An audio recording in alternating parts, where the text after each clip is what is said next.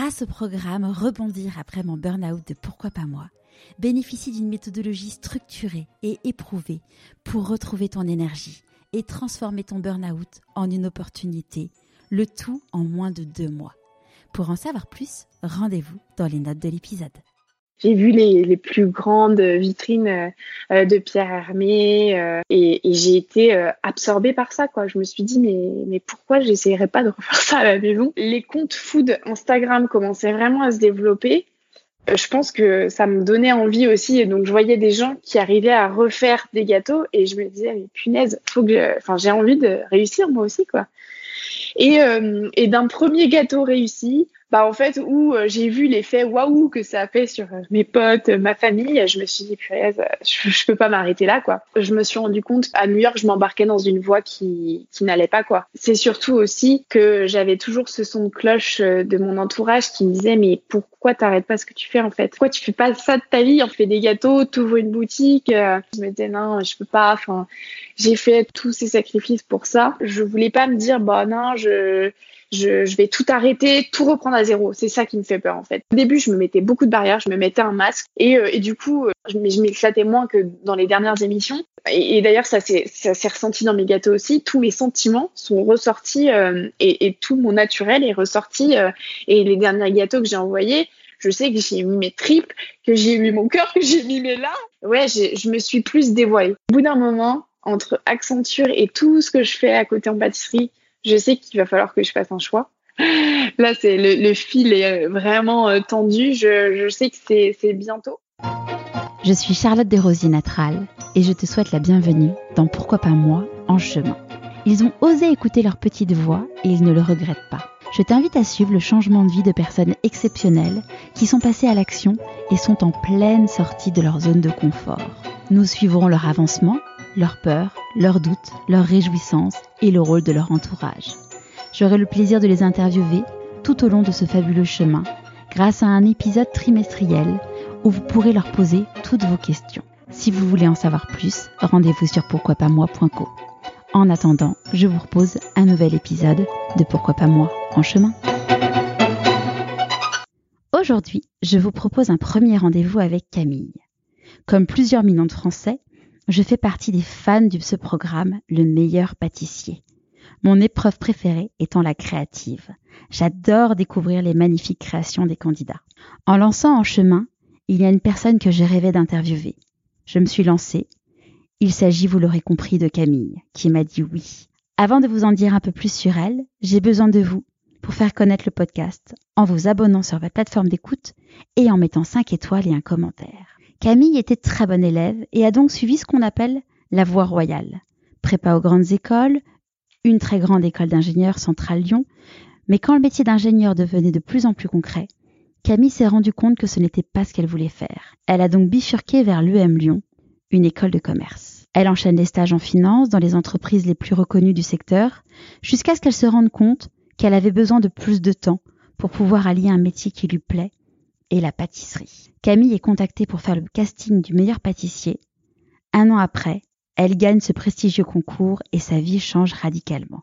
Aujourd'hui, elle est toujours consultante, salariée chez Accenture et a son entreprise qui rayonne autour de la pâtisserie. Je vous souhaite la bienvenue dans l'univers de Camille Perrotte. Bonjour Camille Bonjour Charlotte Est-ce que tu pourrais nous parler de l'objet que tu as choisi pour te représenter, s'il te plaît? Oui, alors j'ai beaucoup hésité euh, parce que choisir un seul objet euh, qui représente euh, parfois une personnalité qui peut être complexe, notamment chez moi, c'est un peu un peu dur. Mais donc j'ai hésité avec le robot multifonction. Je voulais pas tomber dans le cliché de la pâtisserie, etc. Et puis j'ai fini par trouver un objet qui est super simple mais qui à la fois me représente. C'est mon tout premier livre de cuisine. En plus, ça tombait bien parce qu'en ce moment, je suis en vacances, retour aux sources, retour en famille après le confinement et puis bah j'ai trouvé ça dans dans la bibliothèque de ma maman. Donc c'est le tout premier livre de cuisine que j'ai eu. Euh, j'ai dû, je devais avoir six ans. Et, euh, et, en fait, un livre de recettes, au-delà de, de l'idée que ce soit mon premier livre de cuisine, je pense qu'un livre de recettes, ça me représente, euh, ça me représente beaucoup. Déjà, le format livre me représente beaucoup parce que je pense que les livres font beaucoup partie de moi. Je suis quelqu'un qui adore lire euh, mais pas seulement, euh, pas seulement des livres de cuisine quand même. Euh, j'aime beaucoup, j'aime beaucoup les romans. les livres ont beaucoup fait partie de mon adolescence et puis après de ma période d'études, etc. Parce que j'ai des études qui sont très scientifiques. Donc, je dirais que j'ai parti, j'ai passé une bonne partie de, de, de ma jeunesse le nez dans les bouquins. et, et puis, et puis j'aime bien le format livre de recettes, je crois, parce que parce que dans l'inconnu, dans la vie, j'aime pas trop l'inconnu et je crois que je crois que le, le format livre de recettes euh, me convient bien parce qu'en fait c'est un truc qui est guidé, il n'y a pas trop de place au hasard euh, et du coup j'aime bien suivre des étapes. Euh, ça, ça, reprend un peu ma démarche scientifique, enfin au final que j'ai connue bah, très jeune. Enfin j'ai fait des études scientifiques et puis après j'ai fait j'ai fait maths sup et maths p et je crois que j'aimais bien j'aimais bien le côté euh, très rigoureux où il n'y avait pas trop de place au hasard, on avait des formules et euh, basta quoi. Et, euh, et j'ai toujours été un peu averse à l'inconnu ce qui est euh, étrange parfois parce que je me dis que des fois je crée des situations où j'ai voilà des, fois j'ai besoin d'inconnus pourtant parce qu'on ne sait pas de quoi demain est fait notamment quand on est auto-entrepreneur etc il y a, y a toujours des aléas qui arrivent. Et pourtant euh, j'ai besoin de ce côté rassurant en permanence où je sais où je vais où je sais que ce que je vais appliquer euh, dans ma recette dans ma formule mathématique ça va tomber normalement sur le bon résultat si j'ai bien appris le truc quoi D'ailleurs, c'est surtout, des, a une vraie différence entre la pâtisserie et la cuisine. C'est que dans la pâtisserie, il faut être beaucoup plus rigoureux que, euh, que dans la, dans la cuisine. Ouais, il n'y a pas de place au hasard. Franchement, euh, bon, de, maintenant, je me rends compte maintenant que quand même que je, je, commence à bien évoluer en pâtisserie et que j'ai déjà les bases, je me rends compte qu'on peut un peu sortir des sentiers battus quand même. Euh, Mais il y a quand même ouais, certaines bases qui doivent toujours rester les mêmes, euh, des pesées, etc. C'est un peu comme en chimie. Et, euh, et, du coup, effectivement, il y a beaucoup moins de place à l'aléatoire et à euh, je goûte au fur et à mesure comme en cuisine. C'est ça. En pâtisserie. Ça, c'est vraiment euh, et, et c'est vraiment ce côté-là aussi que j'aime bien en pâtisserie. Hein. Faut, C'est euh, ce livre, il s'appelle Copain de la cuisine. Moi, je connaissais Copain des bois. Je connaissais pas Copain de la cuisine. C'est un vieux vieux livre. Euh, le Copain de la cuisine. D'ailleurs, les illustrations, ça m'a fait rire parce que là, je suis en train de bosser sur mon deuxième livre et du coup, je, je pensais à plein de trucs et tout et je me suis dit, vas-y, je vais peut-être m'inspirer de ce qu'il y a là-dedans parce que bon, c'était un livre très enfantin. Hein. Et d'ailleurs, c'est pas Copain de la pâtisserie, c'est Copain de la cuisine parce qu'il y a gâteau et il y a euh, place salée là-dedans. Et euh, mais j'adore aussi moi la cuisine, donc euh, voilà. Ouais. Et justement, t'aimes autant, t'aimes autant faire la cuisine que de la pâtisserie? Bah, J'ai quand même une petite préférence pour la pâtisserie, ça c'est sûr. Après, après, enfin, je m'en rends compte. même faire un plat salé, j'adore. J'adore. Après, le, le truc, c'est que là, euh, bah, comme euh, déjà par euh, mes activités en pâtisserie, etc., je suis obligée de faire beaucoup, beaucoup de gâteaux. J'ai moins le temps quand même de mettre la main à la pâte pour les plats salés. Mais, mais ça me fait toujours autant plaisir à chaque fois. C'est quoi ton plat salé préféré? Mon plat salé préféré, c'est un. Bah, moi, je suis très cuisine italienne, donc c'est des pâtes maison euh, de maison euh, aux champignons ou à la truffe quand on, quand on peut s'offrir ce luxe, c'est génial. Et ton dessert préféré? Et mon dessert préféré, c'est le Saint-Honoré. Ah. Ça, c'est le classique. Euh, le classique que je refais souvent. Alors aujourd'hui, j'essaye de ne plus faire la version justement vanille. j'essaie de changer un peu, mais mais ouais, c'est vraiment le petit truc, euh, le petit dessert. Même quand je le vois dans une vitrine de boulanger, j'ai envie de, euh, de craquer, quoi. C'est vraiment le truc. Euh, c'est mon petit dessert. C'est marrant parce que moi, donc j'adore regarder les émissions de télé de cuisine hein, et de pâtisserie. Et il y avait Top Chef là mercredi soir et oui. La demi-finale, c'était le Saint-Honoré. Ouais. ouais, ouais, Il fallait revisiter. Et où est-ce que tu où est-ce que tu es né et où est-ce que tu as grandi? Alors, euh, donc je suis née euh, dans les Côtes d'Armor et donc j'ai grandi en Bretagne. Euh, bah, jusque finalement jusqu'à mon bac ou après bah du coup je suis partie pour mes études supérieures mais donc oui j'ai grandi euh, vraiment dans un petit village où il y a 3000 habitants donc voilà c'est c'est c'est très rural mais à la fois c'est aussi du côté de ma maman ils sont agriculteurs etc et je pense que bah, en fait ça me fait du bien parfois ça me manque quoi ça me manque. Bon, du coup, après, je suis partie vers les grandes villes plutôt. Euh, pour mes études, je suis allée, j'ai fait Nantes, Lyon, et puis bah, j'ai terminé à Paris. Je suis même, j'ai même fait un passage par New York. Donc, et la Bretagne, c'est vraiment mon point d'ancrage, quoi. Je, ça me manque, mais quand j'y vais pas au moins une fois par mois, ça me manque beaucoup, ouais. C'est et, et, du coup, t'étais quoi comme comme type de petite fille? Comme type de petite fille. Je sais pas trop, il faudrait demander à ma mère. non, je pense que euh, j'ai toujours été quelqu'un qui voulait faire euh, plaisir à ses parents. Ça, ça, ça me caractérise. En fait, j'ai toujours voulu rendu, euh, j'ai toujours, pardon, j'ai toujours voulu que mon entourage soit fier de moi. Ça, ça a été un truc, mais ça m'a caractérisé pendant pas mal de temps jusqu'à ce que je me rende compte qu'en fait, euh, je vivais un peu trop pour les autres et pas assez pour moi. Euh, ça, je m'en suis rendu compte euh, plutôt fin d'adolescence. Hein, c'est quand on fait les petites crises, etc. Je m'en suis rendu compte qu'en fait, ouais, je vivais beaucoup pour mes parents. Donc, même toute petite, je voulais toujours être la première parce que je, la première de la classe, je savais que ça allait leur faire plaisir, etc. Même si ça en passait par des petits sacrifices, je voulais toujours être mieux que les autres, mais pour eux, même pas pour moi. C'était vraiment pour eux, quoi. Après, et, et d'ailleurs, j'ai même fait des études. Euh, voilà, je sais que mon papa, donc il est médecin. Ouais, ils euh, font quoi Ton papa est médecin et ta maman fait quoi Mon papa est médecin et ma maman est secrétaire médicale. Donc ils étaient tous les deux dans le médical. Et, euh, et d'ailleurs, j'ai pas fait médecine parce que euh, parce que mon père m'avait dit tu ne feras pas médecine parce que lui son métier ne lui plaisait plus. enfin voilà, et il approchait de la retraite. Je pense que ça le saoulait. Il était médecin généraliste et il en avait marre de faire beaucoup de paperasse, etc. Et il m'avait dit écoute, tu feras pas médecine, c'est nul. Et après moi bon voilà, son, expérience aussi était bonne à prendre, hein, donc euh, donc je me suis dit, bon non, je ferai pas médecine, alors que j'avais en tête au, collège de faire médecine. Hein, Est-ce que tu voulais faire quoi quand tu étais petite quand étais petite fille? Qu'est-ce que tu disais euh, quand je serais grande euh? Alors quand je serais grande, je serais maîtresse. Hein, ça c'était ça c'était les trucs au primaire. Je crois qu'il y a beaucoup d'enfants qui passent par ce stade-là d'être d'être instite.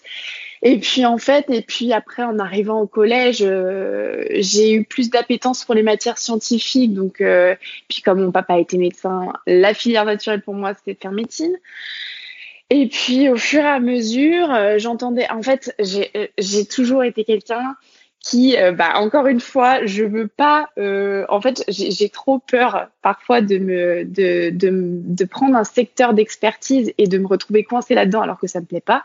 Ouais. Et du coup, j'ai toujours cherché à faire les trucs les plus généralistes possibles, quoi. Vraiment. D'accord. ça a toujours été ça.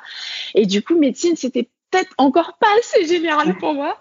Et du coup, on m'a dit, écoute, si tu fais une prépa, si tu fais maths maths tu pourras faire tout ce que tu veux après. Tu as des écoles d'ingé, mais tu peux faire autre chose, j'avais dit OK. bon bah ça c'est pour moi. en France, en France c'est la voie royale de faire de faire S.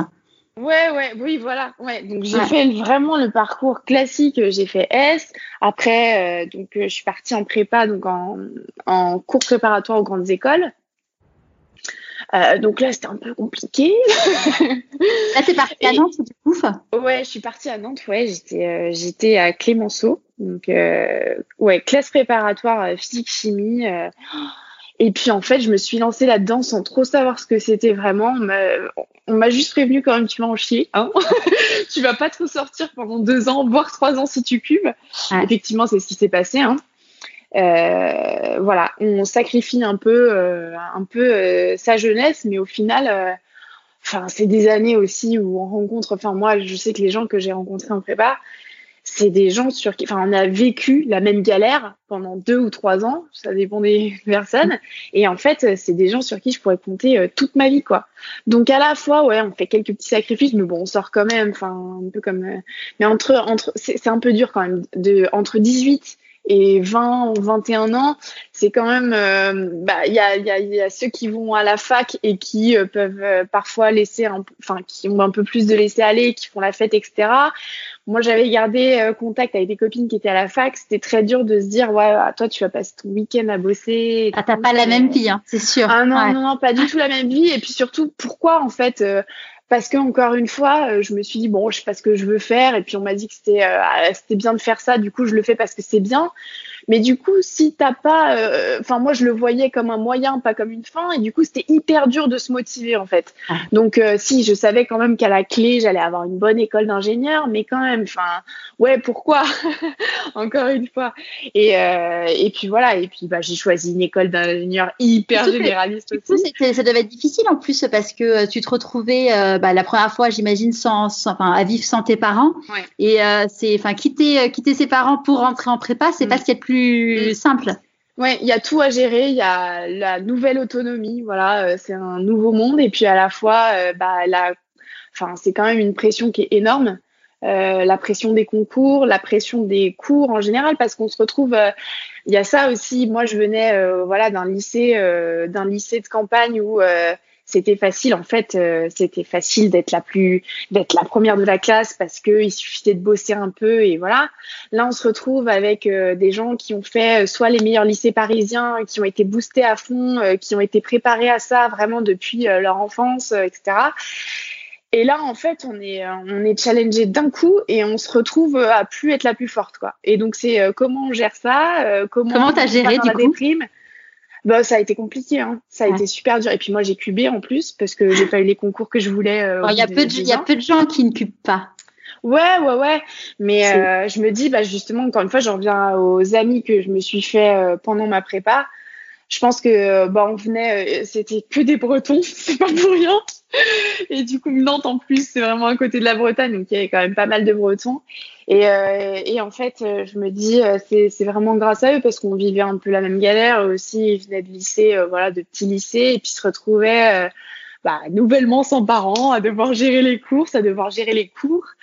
Et, et ouais, c'est comme ça qu'on s'en sort parce que mine de rien, c'est méga esprit de compète mais c'est méga esprit de compète bienveillant. Ça, j'adore. Enfin, moi, la compétition, mais bienveillante, c'est vraiment le truc qui te propulse vers des sommets, je trouve.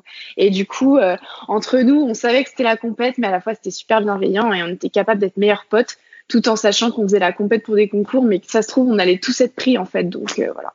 Ouais, il y avait, c'était pas comme s'il y en avait qu'un seul qui allait gagner, quoi. Ouais, exactement, exactement. C'était si on bosse dur et tous ensemble, même si dans l'année il y en a eu qu'on, il y en a qui ont eu des meilleures notes que d'autres, des meilleures notes, notes que d'autres, pardon. Bah du coup, euh, c'est bon. Enfin, c'est pas très grave. Le jour J, ça pourra le faire. du coup, tu as, fait donc as fait euh, Centrale Lyon, comme tu disais, un truc bien généraliste encore. Ouais. Ouais, ouais, j'ai fait Centrale Lyon. Euh, ouais, ouais, c'est une école d'ingénieurs qui reste quand même assez généraliste. Euh, c'est une bonne école d'ingé, donc moi j'étais super contente. et puis, euh, et puis, euh, ouais, j'avais vraiment, en tout cas en prépa, j'avais vraiment l'appétence pour tout ce qui était maths, physique, hyper technique, etc. Enfin, je me rendais compte que personne autour de moi me comprenait, mais c'est pas grave. et en fait, et en fait, j'avoue qu'au bout de deux ans à Centrale, ça me plaisait plus. Ça me plaisait plus parce que bah, pendant la prépa, j'avais un peu la carotte d'avoir la bonne école. Donc c'était cool. Euh, et je pense que les cours euh, d'apprendre, d'absorber, c'est un truc aussi, d'absorber des trucs par cœur. Voilà, ça, je suis forte là-dedans. Et puis en fait, en arrivant à Centrale, bah, on voyait par contre un peu plus les cours appliqués à ce qu'on allait faire euh, bah, au final dans notre métier d'ingénieur au quotidien. Quoi. Et en fait, je me suis dit, mais c'est pas du tout sexy, enfin, c'est pas du tout là-dedans que je vais aller. quoi. Et je me suis retrouvée paumée là euh, dans ces cours. Euh, je, je, m'en sortais pas. Et je me suis dit mais qu'est-ce que j'ai fait? J'ai fait trois ans déjà de sacrifice euh, pour ça quoi, pour ça. Enfin, et en fait, donc du coup, encore une fois, je me suis dit bon allez Camille, cherche un autre truc. Donc j'ai fait j'ai fait en fait un double diplôme avec l'école de commerce qui était juste en face de Centrale, le M Lyon, donc l'école de management de Lyon. parce que c'était super, il y avait cette opportunité de faire des doubles diplômes entre les deux écoles et puis, euh, et puis c'est surtout qu'au bout de deux ans à Centrale, on pouvait faire une césure. Et donc moi, j'ai choisi de faire une césure en finance. rien à voir avec l'ingénieur. Encore une fois, je me suis dit bon, moi, je découvre, euh, je découvre vraiment sur mes, sur le tas, sur mes stages, euh, le métier de, de, la finance. et puis ça me plaisait bien. Je me suis dit, bon, euh, j'ai commencé par faire de l'audit financier, alors c'était un petit peu redondant, euh, mais bon, c'était quand même une bonne ambiance. Euh, j'étais chez Mazar, qui était un cabinet très très jeune, donc c'était cool. Et puis en plus, en tant que stagiaire, pas trop de contraintes, t'es bien payé, t'as la belle vie. Je me suis dit, T'étais à Paris là, du coup? J'étais à Paris, c'est la première fois que je découvre à Paris. Euh, puis après, j'ai enchaîné euh, plusieurs euh, plusieurs expériences euh, donc dans le conseil euh, et puis j'ai fini en banque, voilà. Et et puis j'avais j'avais ma petite vie à côté qui était super parce que je découvrais Paris, donc c'est là où j'ai découvert la pâtisserie aussi. Donc c'était, enfin vraiment, c'était la belle vie. Et je me suis dit bon, au final, c'est bien. La finance, c'est un secteur qui doit me plaire. c'est pas mal. Et du coup, donc plutôt Quand tu dis qui doit me plaire ou qui me plaît? Bah, je sais pas trop. en fait, avec le recul, j'ai du mal à me dire, euh, ouais, ça m'a vraiment plu. Ça m'a plu pour tous les avantages que ça avait à côté, en fait, parce que je me rends compte que le métier en lui-même, enfin, quand j'ai fait de l'audit, j'ai bien aimé parce que euh, parce que ça, on a souvent tendance à dire, oui, l'audit, euh, ça, ça, c'est quand même un métier qui est ultra prenant, mais en tout cas en stage, moi, je l'ai pas du tout vécu comme ça. C'était pas si prenant que ça, à part les périodes, voilà, d'arrêter, etc., où faire les chiffres, euh, sortir les chiffres. C'était quand même un métier qui était ultra redondant et qui n'était pas si compliqué que ça. Euh, voilà, bon, c'était, enfin, on était des comptables de luxe un peu, hein, il faut bien le dire. Euh, mais en soi, euh, checker des lignes euh, de compta, c'était pas non plus euh, l'horreur, c'était pas compliqué, c'était pas. Mais j'étais bien payée, encore une fois, je te le dis, et, euh, et j'avais du temps à côté, et du coup, je pouvais profiter de Paris. Et puis, et puis j'avais ce côté, ouais. au final, ça a plein d'avantages. Hein, donc, c'est pour l'instant le moins pire de ce que j'ai trouvé. Tu vois, c'était plutôt le, le moins pire. Et donc c'est pour ça en fait que euh, j'ai décidé là, pas d'arrêter Centrale, hein, mais plutôt que de faire euh, encore euh, la dernière année à Centrale, où là en plus je me serais spécialisée au monde de l'horreur parce qu'il fallait choisir une matière dans laquelle on se spécialisait. Je me suis dit bon, je vais faire, je vais faire quelques années à l'EM en en finance d'entreprise. Ouais. voilà. Et du coup, et du coup, donc, bah, je suis allée à l'EM. J'ai beaucoup aimé les cours je pense que c'était pas un mauvais choix pour le coup euh, entre euh, moi j'avais mon copain qui était à Centrale que j'ai rencontré à Centrale qui lui a continué son cursus euh, classique à Centrale. Et quand je voyais ses cours en dernière année je me suis dit oh, heureusement que je me suis pas embarquée là-dedans. Et du coup et oui j'ai au final donc j'ai terminé ces années à l'EM et puis et puis je pense que l'EM euh, donc euh, l'EM combiné à mon expérience en banque, audit, etc. m'a permis euh, de partir à New York. Ouais, super. Ouais, super. Juste après, donc après avoir été diplômée. Ça c'était en mars 2017. C'est ça, en mars 2017. donc on me propose de faire un, un stage qui, bah, les stages à New York c'est une durée un peu plus longue qu'en France. Donc c'était euh, c'était huit mois. Et, euh, et du coup on me propose de faire un stage euh, en, en fusion acquisition. Le truc, euh, c'était à l'époque le, enfin ça l'est toujours, hein, je pense, hein, parce que sur LinkedIn je vois, tu as fait de la fusion acquisition, peux-tu m'aider à trouver un stage? Donc je pense que c'est toujours ouais, c'est le domaine qui est, ouais, qui est hyper recherché dans les écoles de commerce voilà, moi je me dis vas-y, j'ai trouvé le job de rêve dans la ville de rêve. Euh, et donc, euh, et donc j'embarque pour, euh, bah, c'était pour bosser dans une banque française, hein, mais c'était quand même à New York. Et donc, et donc je, je, je, débarque à New York. En plus, mon copain trouve aussi un VIE à New York, donc on est les deux, c'est super. Tes parents, comment ils réagissent quand tu pars vivre à New York? C'est compliqué, mais de toute façon, enfin, j'ai toujours eu un truc. En tout cas, avec ma mère, c'est très très fusionnel. Et du coup, mais même, mais même quand euh, je partais euh, en prépa, euh, quand je, je, rentrais parfois les week-ends en Bretagne et que je devais retourner à Nantes, c'était hyper compliqué, quoi. J'avais toujours la boule au ventre, comme, mais, mais globalement, hein, enfin, il n'y a pas qu'avec mes parents, les, les au revoir, pas les adieux, les au revoir, je les, je les vis toujours mal. Je suis quelqu'un qui déteste dire au revoir. Et du coup, ouais, compliqué. Après, je sais que c'est pour un an, je sais qu'ils peuvent venir me voir s'ils veulent, mais c'est quand même super compliqué. C'est T'es fille unique Non, pas du tout. Ah. Non, j'ai une petite sœur et j'ai un demi-frère et une demi-sœur. D'accord. Donc euh, non, non, euh, pas unique, mais c'est quand même, euh, je sais pas, c'est toujours un déchirement quoi. et, et du coup, bon, ils sont contents pour moi, je sens, mais bah c'est triste c'est triste, euh, voilà, euh, même si euh, c'est pas définitif. En fait, je sais que leur angoisse à ce moment-là, c'est que ça me plaise beaucoup et que je reste vivre là-bas, quoi. Ça, et ça a été une angoisse globalement de toute ma famille et de la famille de mon copain aussi, parce qu'en plus on partait à deux, quoi. C'est pas comme si je partais toute seule et ils disaient bon, elle a toujours quelqu'un sur place. Enfin, en France, du coup, elle va vouloir rentrer. Là, pour le coup, c'était un peu plus le questionnement. Est-ce qu'on va rester là-bas ou pas? Et puis en plus, euh, moi je savais que ouais, vraiment j'embarquais à New York, j'y étais déjà allée pour les vacances. Euh, je savais que euh, c'était une ville qui me plaisait quand même beaucoup. c'était vraiment un rêve, quoi, d'aller vivre là-bas. Et au final, je me retrouve, euh, je me retrouve à, bah, c'était un stage qui était très très prenant. Euh, voilà, en termes d'horaire, c'était très lourd. Euh, de toute façon, la fusion-acquisition, la réputation n'est plus à faire. Hein. Je crois que c'est, ouais, c'est un, un métier qui est très compliqué. en plus, comme je travaillais pour une une banque française avec le décalage horaire c'était euh, hyper compliqué de gérer ça parce que je répondais aux mails en France, mais on avait six heures de décalage, donc parfois euh, je devais rester jusqu'à super tard parce que c'était l'après-midi. Enfin bref, c'était euh, c'était une cata. Mais mais et puis la ville, du coup, alors, je sais pas si c'est mon expérience qui a fait que ça a un peu voilà entaché ma vision aussi de de la ville. J'appréciais plus quoi au bout de quelques mois, euh, j'étais euh, j'étais dégoûtée par New York. J'étais ah dégoûtée. ouais. ouais, ouais, j'étais dégoûtée parce que parce que je trouvais ça oppressant, parce que euh, la nourriture française me manquait aussi. ça, c'était vraiment mon gros point noir. C'est vrai qu'en tant que passionnée de nourriture, de gastronomie, je me suis pas posé la question au moment où je suis partie parce que comme le peu de fois où je suis partie en vacances, c'était très court, dans un laps de temps très court, j'avais pas eu le temps de ressentir ce manque. Et puis, euh, puis là, à cette époque-là, je privilégiais clairement ma carrière en finance euh, par rapport à tout, par rapport à la gastronomie, etc.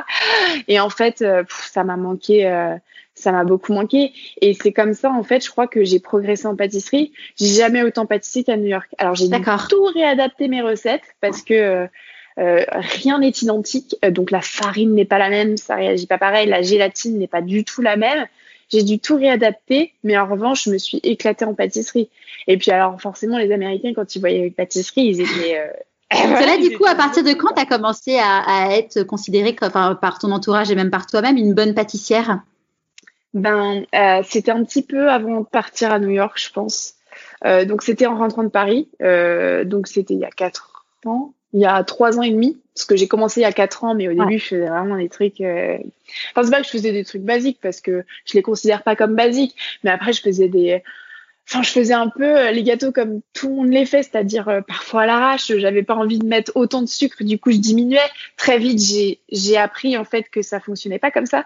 Euh, j'ai voulu monter des chantilly allégés, enfin avec la crème allégée, mais ça ne marchait pas. Tu vois, c'était le truc. J'y allais un peu à tâtons en fait.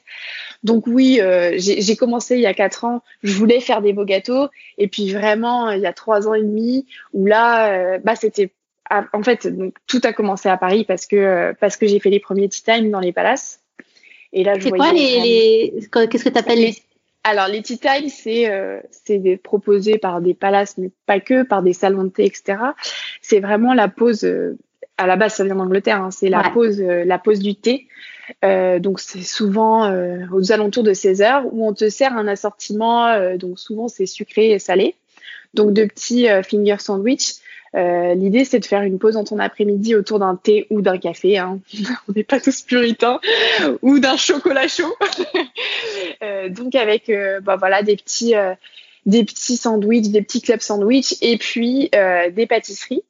et, et puis, bah, je pense que cette formule s'est beaucoup développée dans les palaces parce que et puis parce qu'en fait, c'était aussi un moyen pour les chefs pâtissiers de présenter euh, des jolis desserts, euh, mais vraiment euh, qui auraient pu être présentés dans des boutiques, mais du coup les, envoyer à l'assiette et puis de faire des petites portions pour que pour que les gens aussi découvrent le chef pâtissier.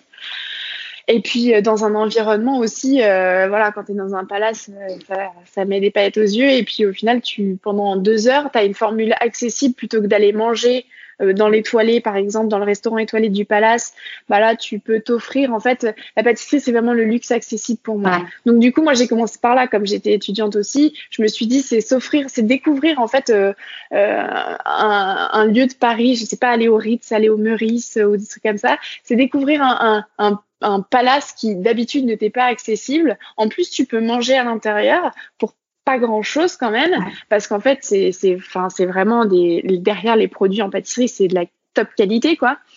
Et puis euh, et puis voilà ça te permet de découvrir des chefs pâtissiers euh, sans forcément devoir aller dans le restaurant et puis payer le prix euh, enfin payer le dessert à l'assiette voilà, voilà 30 euros ou 40 euros. exactement. Mm.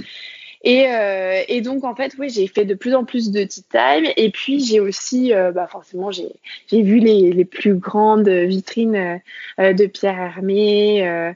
Euh, enfin, voilà, j'ai, et, et j'ai été euh, absorbée par ça, quoi. Je me suis dit, mais, mais pourquoi j'essayerais pas de refaire ça à la maison?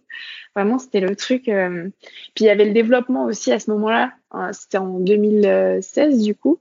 Il y avait le développement d'Instagram. Ça, les Instagram. il y a beaucoup de belles pâtisseries, euh, des vidéos aussi. Ouais, c'est ça. Donc euh, les comptes food Instagram commençaient vraiment à se développer.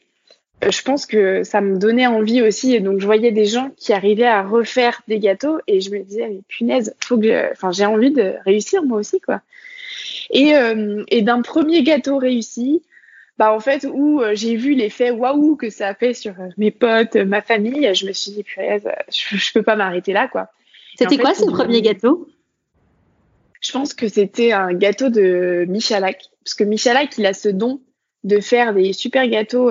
ça a été lui qui a fait les, les premiers comment ça s'appelait les donc ils faisaient les, les classiques euh, et les, je sais plus, ils faisaient des tartes mais hyper euh, faciles. En fait, c'était même pas un fond de tarte la base. Euh, et, euh, et, en fait, euh, c'est comme ça, moi, que j'ai appris à faire des gâteaux avec lui parce qu'il a ce truc pour pour rendre la pâtisserie accessible, mais à la fois en faisant bah, des choses qui sont pas à la portée de tout le monde. Mais vraiment, c'est pas, c'est sans chichi, c'est pas et les ingrédients sont hyper simples aussi. Et je pense que c'est comme ça. Euh, j'ai dû faire voilà le, la première euh, tarte fraise pistache avec euh, une tarte aux fraises pistache de Michalak où le seul truc un peu spécifique qu'il fallait être dans le matériel, c'était une poche à douille. Et c'est comme ça que voilà. C'est pas très, c'est pas très compliqué à, à acquérir. Bah ça dépend en fait. On, fait, on le fait une fois ou deux et puis ça marche et puis après c'est facile. Ouais, il y, y, a certaines, il y a certains gestes.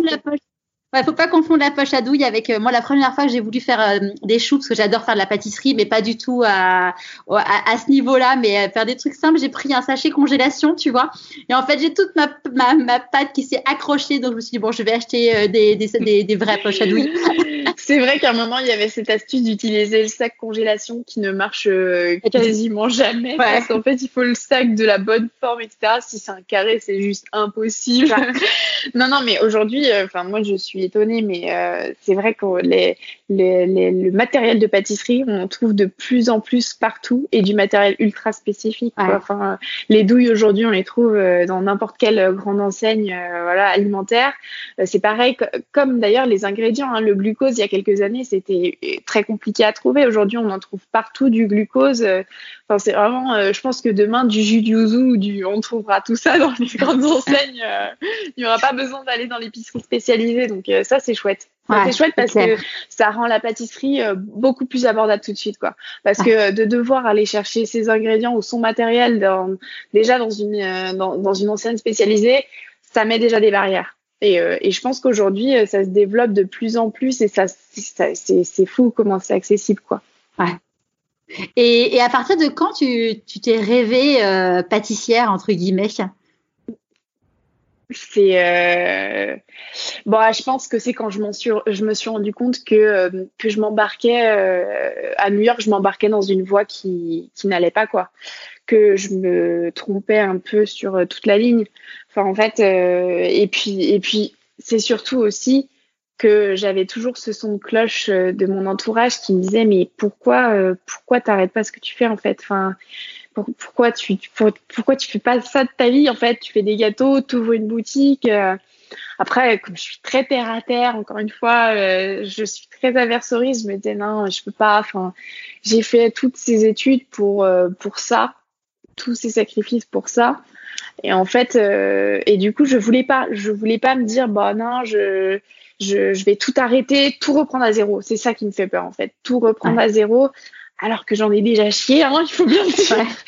Et du coup, euh, je sais en plus que euh, dans ces moments-là, euh, si on veut par exemple reprendre, euh, enfin moi j'ai eu beaucoup de témoignages euh, euh, de, de, de, connaissances qui sont pâtissiers aujourd'hui ou qui sont cuisiniers. Il faut recommencer vraiment au bas de l'échelle. Il n'y a pas de fast track, c'est pas, je sais pas, c'est pas comme des métiers aujourd'hui dans le conseil où, où on peut un peu, parfois, si on surperforme, on peut gravir les échelons euh, super vite et, sauter euh, parfois des, des, étapes. Non, là, il faut recommencer comme il et il faut en repasser par, euh, voilà, il faut refaire ses preuves. Et c'est vrai que je suis un peu fatiguée de refaire mes preuves tout le temps, quoi.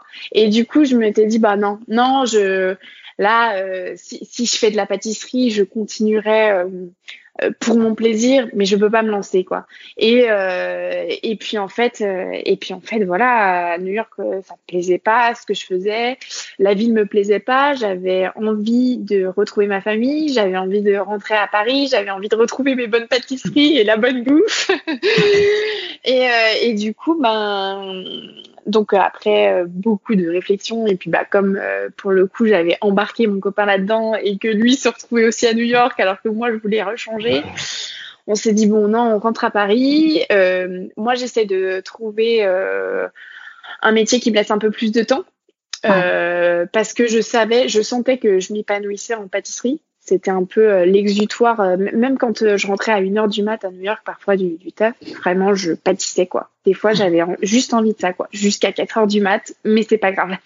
Et du coup, je savais qu'il y avait, il y avait quelque chose, quoi. Je le savais, mais à la fois, je me disais, euh, je vais me lasser. Je vais me lasser si je fais. Je suis quelqu'un qui se lasse beaucoup aussi. Je pense que d'ailleurs, c'est pas. Ah, puis du coup, tu es spécialisée en plus. Du coup, tu allais te spécialiser dans quelque ouais, chose. Ouais, ouais, c'est vrai, c'est vrai. Et, euh, et je me disais, mais si j'en fais mon métier et que ça devient une contrainte, euh, et que voilà, j'ai la pression derrière, je, je, en fait, ça va me dégoûter. Je vais plus avoir envie d'en faire. Et, euh, et du coup, je me suis dit, bon, je rentre à Paris. En plus, euh, à New York, on m'avait déjà appelé, enfin, au moment où je partais à New York, on m'avait déjà appelé pour faire le casting du meilleur pâtissier. Comment, euh, comment, on t'a, comment ils t'ont trouvé pour t'appeler? Alors en fait, ils m'ont trouvé sur les réseaux, sur Instagram. Pourtant, j'avais un compte euh, pas du tout développé à l'époque. Enfin, j'avais moins de 1000 followers, mais euh, mais je pense qu'ils sont très actifs euh, les casters sur les réseaux pour dénicher un peu bah, les profils pour l'émission. Et et c'est vrai que bah j'avais été contactée quelques mois avant de partir à New York et on m'avait dit, écoute, euh, ton profil nous intéresse, est-ce que ça te dit de passer les castings? Donc on m'avait donné les dates et bah pas de chance, c'était pile au moment où je partais à New York et j'avais dit bah non parce qu'à ce moment-là, encore une fois, je privilégie ma carrière. Et du coup, euh, bon, j'avais dit bon, sans regret, c'est pas grave, tant pis, on, oublie. Et au final, euh, bah, le casteur avait gardé mon contact. Et, euh, et du coup, euh, quand je suis rentrée à Paris, je pense qu'il a vu que j'étais rentrée à Paris. Parce que même si j'avais un petit compte, euh, quand je postais, je mettais toujours la localisation d'où j'étais. Donc je pense que bah, quand j'étais à New York, il devait voir que j'étais à New York quand je postais les photos de mes gâteaux. Et en rentrant à Paris, il a vu que j'étais rentrée à Paris et il m'a dit bah écoute, euh, donc à ce moment-là, moi j'avais trouvé un boulot chez Accenture, donc euh, l'entreprise dans laquelle je suis toujours actuellement, et dans le conseil. Donc ça me convenait un peu mieux parce que euh, parce qu'à la fois déjà je leur avais expliqué ma passion euh, au moment de passer les entretiens, donc ils étaient au courant, euh, ils ont trouvé ça super chouette. Ouais. Je pense que c'était un vrai atout. Je me rends compte maintenant dans tous les entretiens que j'ai passés, enfin ma passion pour la pâtisserie ça a toujours été un atout. Euh, à la fois, je pense parce que parfois c'est intéressant pour une entreprise d'avoir un ovni euh, comme moi, parce que du coup j'ai pas parfois les mêmes points de vue, enfin sur beaucoup de choses.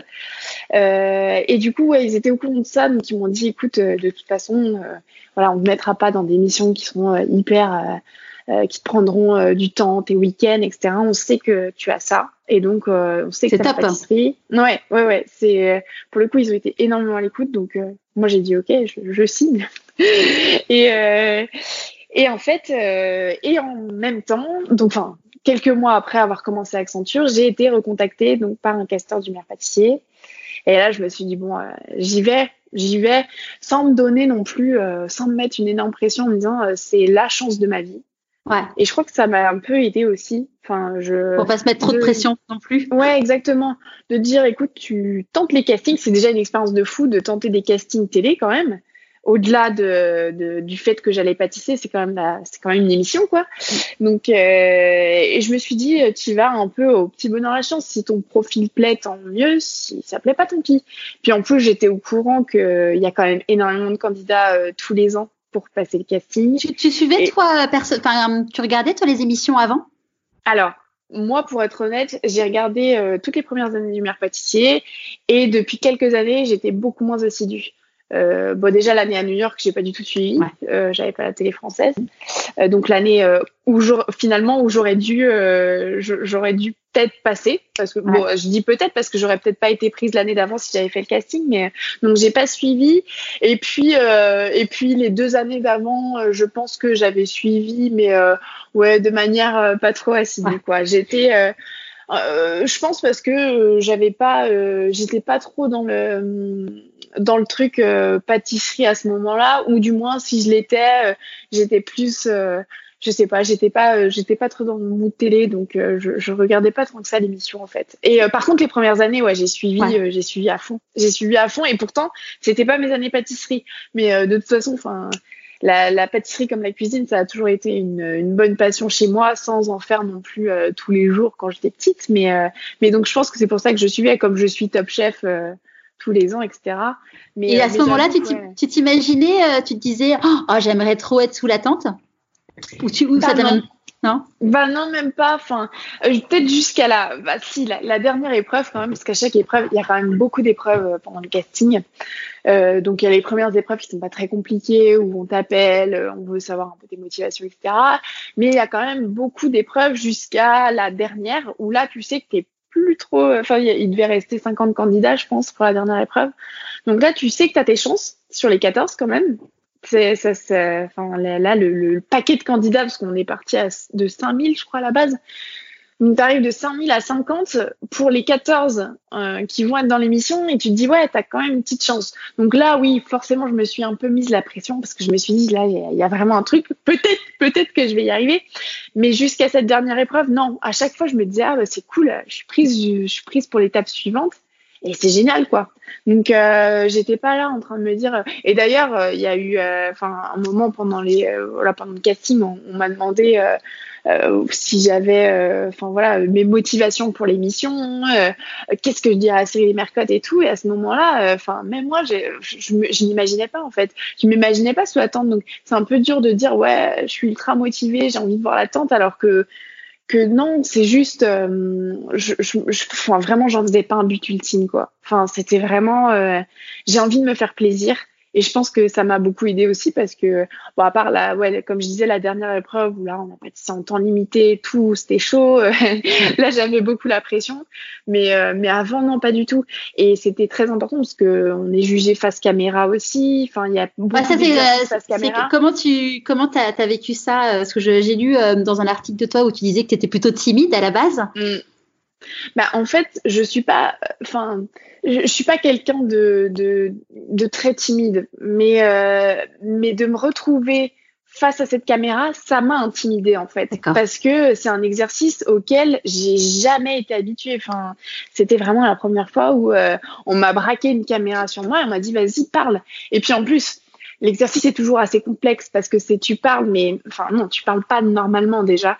Parce que quand tu parles à un journaliste, euh, quand il te pose une question, tu dois pas répondre de but en blanc oui ou non. Parce que pour que les images soient utilisées après, il faut reprendre la question du journaliste dans ta phrase. Donc en fait, euh, c'est un monologue presque permanent.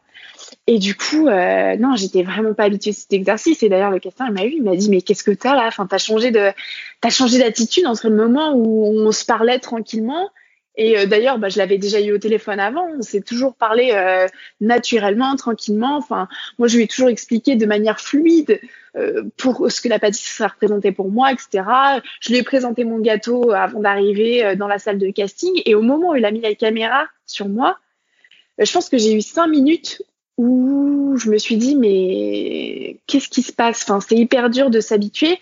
Et il m'a dit mais t'es pas qu'est-ce qu'il y a? Enfin, t'es timide d'un coup. Et je pense que bon c'est le fait qu'il m'ait dit ça. Je me suis dit, mais en fait, je change d'attitude alors qu'il n'y a pas à changer d'attitude. J'ai juste à le regarder lui. Et puis, je fais comme si je lui parlais, en fait. Mais c'est euh, assez troublant. Et, euh, et ça l'est d'autant plus que là, j'étais dans une salle de casting. Je savais que les images allaient être montrées à M6 ou à la BBC, mais mais voilà, que de toute façon, si j'étais pas prise, euh, bon, il y aurait eu une vingtaine, trentaine de personnes qui auraient vu, mais, basta. Quand on est sous l'attente, on sait que ça va être des millions de téléspectateurs et c'est encore plus, euh, c'est encore différent, quoi. Et, et, et c'est un exercice qui est très compliqué. D'autant plus quand on est très concentré et qu'on fait des choses qui sont manuelles. On doit à la fois utiliser ses mains, sa tête. Enfin, c'est, c'est, et c'est très fatigant d'ailleurs. C'est très très fatigant parce que. C'est souvent parce que je me dis. Ouais, c'est souvent ce que je me dis, c'est j'ai envie de dire, mais ils sont hyper stressés, ils sont dans un moment hyper tendu et vous êtes en train de leur parler, mais laissez-les tranquilles. Ouais, ouais, ouais, mais ils peuvent pas parce que. il faut faire vivre le truc. Euh, ouais, ouais, ouais. Et puis, euh, et puis, ils nous expliquent bien ça, c'est que parfois on perd, euh, c'est vrai, on, perd tout notre sang-froid. Moi, ça m'est arrivé, ça m'est arrivé. Et, et en fait, il faut l'expliquer parce que, parce que si on voit quelqu'un pleurer à la caméra, euh, donc même si on voit son gâteau raté, on se doute de pourquoi il pleure. Mais s'il y a que ça, bah en fait l'émission elle est pas intéressante. Il faut que ça aille plus loin. Il faut que le candidat explique pourquoi il pleure, explique pourquoi il a loupé. Enfin il faut qu'il mette des mots en fait sur tout ce qu'il fait parce que euh, bah parce qu'il faut que l'émission en fait elle soit hyper narrative. Il faut qu'on comprenne l'histoire d'un gâteau de A à Z même s'il est loupé quoi, et qu'on comprenne l'histoire aussi des sentiments de la personne. Donc, euh, donc ouais, c'est très très, c'est un exercice qui est euh, qui est très compliqué parce que même moi, je suis quelqu'un qui, euh, quand je perds mon sang-froid ou quand je suis déstabilisée, je me renferme beaucoup. Et, et je crois que pour pour me reconnecter, j'ai besoin de rester seule avec moi-même en fait. Et du coup, dans ce moment-là, j'ai pas envie de parler. J'ai juste pas envie de parler. Et c'était très troublant d'avoir un journaliste qui te dit Mais Camille, parle-nous, qu'est-ce qui se passe? Qu'est-ce, que tu as là? Et, euh, et dans ces moments-là aussi, c'est dur de pas devenir agressif et de dire Mais en fait, laisse-moi, quoi, lâche-moi, j'ai, foiré, donc lâche-moi. Non, il faut dire Bah écoute, j'ai loupé, je recommence. Pourquoi je recommence? Mais bon, ça se fait et ça m'a beaucoup appris à travailler sur moi aussi. Enfin, aujourd'hui, je verbalise tout, quoi. Et en fait, c'est, c'est, c'est, c'est, un euh, enfin c'est un peu la solution miracle de verbaliser aussi, euh, de verbaliser les choses. Enfin, quand je suis énervée, maintenant, je le dis. Alors qu'avant, j'avais tendance à me renfrogner, à ne pas vouloir communiquer, ce qui en fait était un cercle vicieux. Et dans, toute ma vie aujourd'hui, je m'en sers dans toutes mes situations de vie, de, mes situations complexes. Euh, voilà, quand j'ai vraiment des difficultés, quand je suis énervée, je le dis, je le dis. Et en fait, cet exercice euh, face caméra avec un journaliste m'a aidé. L'exercice du meilleur pâtissier, ça m'a aidé. On, imagine euh, on, c'est top. Et, à partir du moment où tu as, su que tu étais sélectionnée, euh, comment ça se passe concrètement? Du coup, tu, pendant combien de temps tu ne vas pas bosser? Alors, quand j'ai. Donc, ça, on est déjà au courant petit peu en amont des sélections finales. Euh, parce que voilà, il y a des choses anticipées avec certains employeurs, etc. Ah oui, c'est clair. Ouais, euh, ouais. Et en fait, après le, le... donc en fait, on, sait qu'au total, le tournage dure deux mois. En revanche, ce qu'on ne sait pas, c'est quand on va sortir. Et du coup, euh, donc moi, je suis partie en me disant, déjà, je prends un mois, donc un mois chez Accenture. Donc tu, prends, tu prends quoi? Tu prends un mois de vacances, euh, un mois sans solde? Je prends un mois de congé payé. D'accord. J'avais assez pour faire un mois, mais c'était euh, tout ce que j'avais en fait. Donc je me dis euh, bon, je prends un mois, on verra en fait. mais mais c'était pas encore une fois, c'était pas donné à tout le monde de le faire parce que moi j'ai dit à Accenture, je pars pour un mois, mais peut-être que je reviendrai pas après. Enfin, je poserai mes congés en fait au fur et à mesure. Et d'ailleurs c'est ce qui s'est passé, c'est que je suis partie pour un mois. Au bout d'un mois, j'étais encore en course. Et du coup, en fait, ce qui s'est passé, c'est que je posais euh, semaine par semaine. Donc, euh, parce qu'en fait, euh, une émission était à peu près tournée en trois, trois, quatre jours. Enfin, deux, trois jours plutôt. Et du coup, en fait, je faisais un peu à la semaine. Donc, je posais de semaine en semaine mes congés. Et puis, à la fin, ça a fini en congé sans solde. Ouais. Et, et donc, j'ai pris deux mois. Pour finir, j'ai pris deux mois, deux mois complets. Et comment ils ont réagi tes, employeurs quand tu leur as annoncé que tu étais, déjà que tu étais sélectionné, que tu prenais un mois et peut-être un peu plus euh? bah, ils ont réagi super bien. Enfin, j'ai eu, eu la chance d'être dans une bonne équipe avec un bon manager.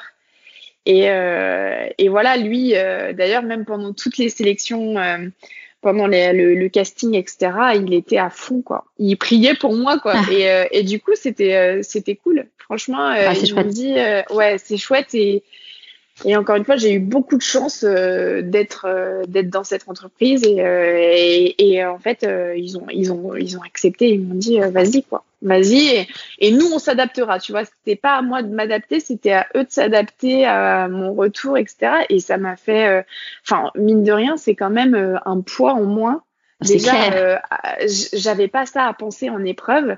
Je savais que bah, si demain je sortais du meilleur pâtissier, bah je retournais au travail euh, tranquille comme si de rien n'était et puis basta quoi. Mais euh, mais c'est vrai que c'était un sacré avantage et euh, et, et, franchement ça c'est ouais c'était c'était super et puis ça s'est bien agencé. Je sortais d'une pile au moment où j'ai commencé le meilleur pâtissier. Je sortais de ma mission. Mais il y a ça aussi je pense parce que j'étais en mission chez un client. Et, et pile au moment où le meilleur pâtissier a commencé je sortais de ma mission. Et donc au final ça allait très bien quoi tu t'es pas retrouvé à planter un client en plein milieu de mission. Exactement. Euh, exactement. Donc euh, voilà, tout s'est bien, euh, tout s'est bien agencé. Et ton entourage, comment ils ont réagi quand tu leur as annoncé que tu allais participer à l'émission? Ah bah c'était fou. C'était fou parce qu'en plus je l'ai appris, j'ai dû l'apprendre. Enfin, peu de temps avant Noël. bon, ça devait être la semaine de Noël. Alors j'ai dû être appelée le 22 où on m'a dit, bon, c'est sûr que tu es, dans la sélection des 14. Et là, euh, mais incroyable quoi. Mais du coup, ça a été un cadeau de Noël pour eux. Hein. Enfin, clairement, ça, je l'ai annoncé un soir à table alors qu'on était tous en dîner de famille, parce que du coup, bah, pendant les vacances de Noël, on, les a tous passés ensemble. Et euh, c'était dingue. Il y a eu beaucoup de larmes, des larmes de joie, mais, euh, mais ouais, ouais c'était, énorme.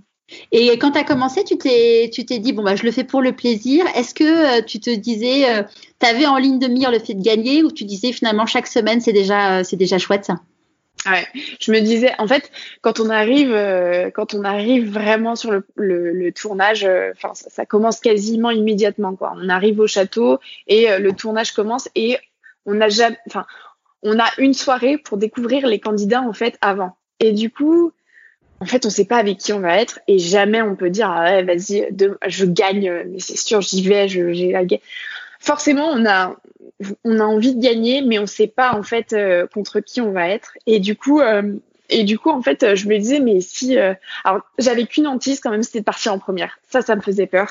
je me suis dit, mais si tu as fait tout ça pour partir en première, et en plus, il en faudra bien. Hein. il va vraiment, il y a un des candidats qui va partir la première semaine, et ça, c'est dur parce que euh, parce que quand tu commences à goûter au tournage, hein, bah en fait t'es es hyper nostalgique rapidement. Même là encore aujourd'hui, quand je parle de ces deux mois, ça m'a semblé deux mois hors du temps, mais c'était à la fois génial quoi.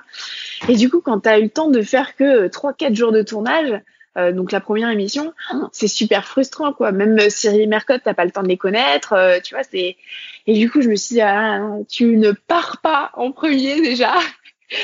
Et, euh, et, donc ça déjà ça a été mon premier objectif ne pas partir en premier. Et puis euh, et puis en fait non je me suis pas dit vas-y Camille tu gagnes. Je me suis dit euh, déjà prends tes marques parce que c'est oh, pâtisser dans un endroit inconnu c'est un truc voilà. Encore aujourd'hui j'ai beaucoup de malin alors je m'adapte forcément beaucoup parce que les fours les, les cuissons enfin ouais. ouais. ouais tout est euh, tout est chamboulé quoi toutes tes habitudes sont chamboulées donc certes tu peux sortir des gâteaux de malade chez toi parce que tu as ton matos, parce que tu connais très bien ton, matériel, ton four, etc. Euh, quand tu arrives chez quelqu'un d'autre ou sous la tente, euh, tout est bouleversé et sous la tente c'est encore pire parce que l'espace est immense et en fait le but c'est d'aller chercher le matériel qui est dissimulé dans toute la tente. Donc le matériel fait partie du décor, les poches à douilles font partie du décor, les douilles font partie du décor, euh, les fouets de robots font partie du décor et tout ça il faut aller les chercher parce qu'on voilà il faut nous voir courir euh, parce qu'il y a ces scènes où on court et c'est normal. Enfin il faut aller chercher les trucs en fait. Et, euh, et, les premières semaines, t'es paumé, quoi. Tu te souviens plus d'où est le, la poche à douille, d'où est le truc. Enfin, tu oh, t'es perdu de chez perdu. Et, euh, et donc, ouais, hyper. Euh, déjà, je me suis dit, Camille, si t'arrives à prendre tes, tes marques et euh, sortir les gâteaux parce que les premières semaines j'arrivais pas à faire des à, à, donner le gâteau que j'avais imaginé dans ma tête. C'était hyper compliqué parce que bah parce qu'il y avait voilà le timing le matériel. Et du coup à chaque fois c'était un peu euh, décevant pour moi. Et je me suis dit écoute déjà si tu arrives à ressortir des épreuves en ayant rendu le gâteau que tu avais dans ta tête Déjà, ça c'est bien. Au moins, tu seras moins déçu. Et ensuite, on verra si, bah, au niveau du goût, euh, ça vaut le coup. Et si, en fait, euh, tu arrives à aller euh, au moins. Enfin, la finale, déjà, c'était un truc. quand j'étais en finale, pour moi, j'avais j'avais tout gagné. Hein. Enfin, quand on m'a dit que j'allais en finale, bah, d'ailleurs, tout le monde nous l'a dit. Enfin, tous les gens de, de l'émission étaient là pour nous dire, mais les filles, puisqu'on était trois filles en finale, vous avez tout gagné d'être en finale. Et ça, c'est clair. Ça veut dire que, en plus, tu as fait toutes les émissions, tu es présente de, de la première émission jusqu'à la dernière, tu as eu l'opportunité de faire euh, tellement de gâteaux pour euh, déguster par des chefs en plus euh, énormes, quoi.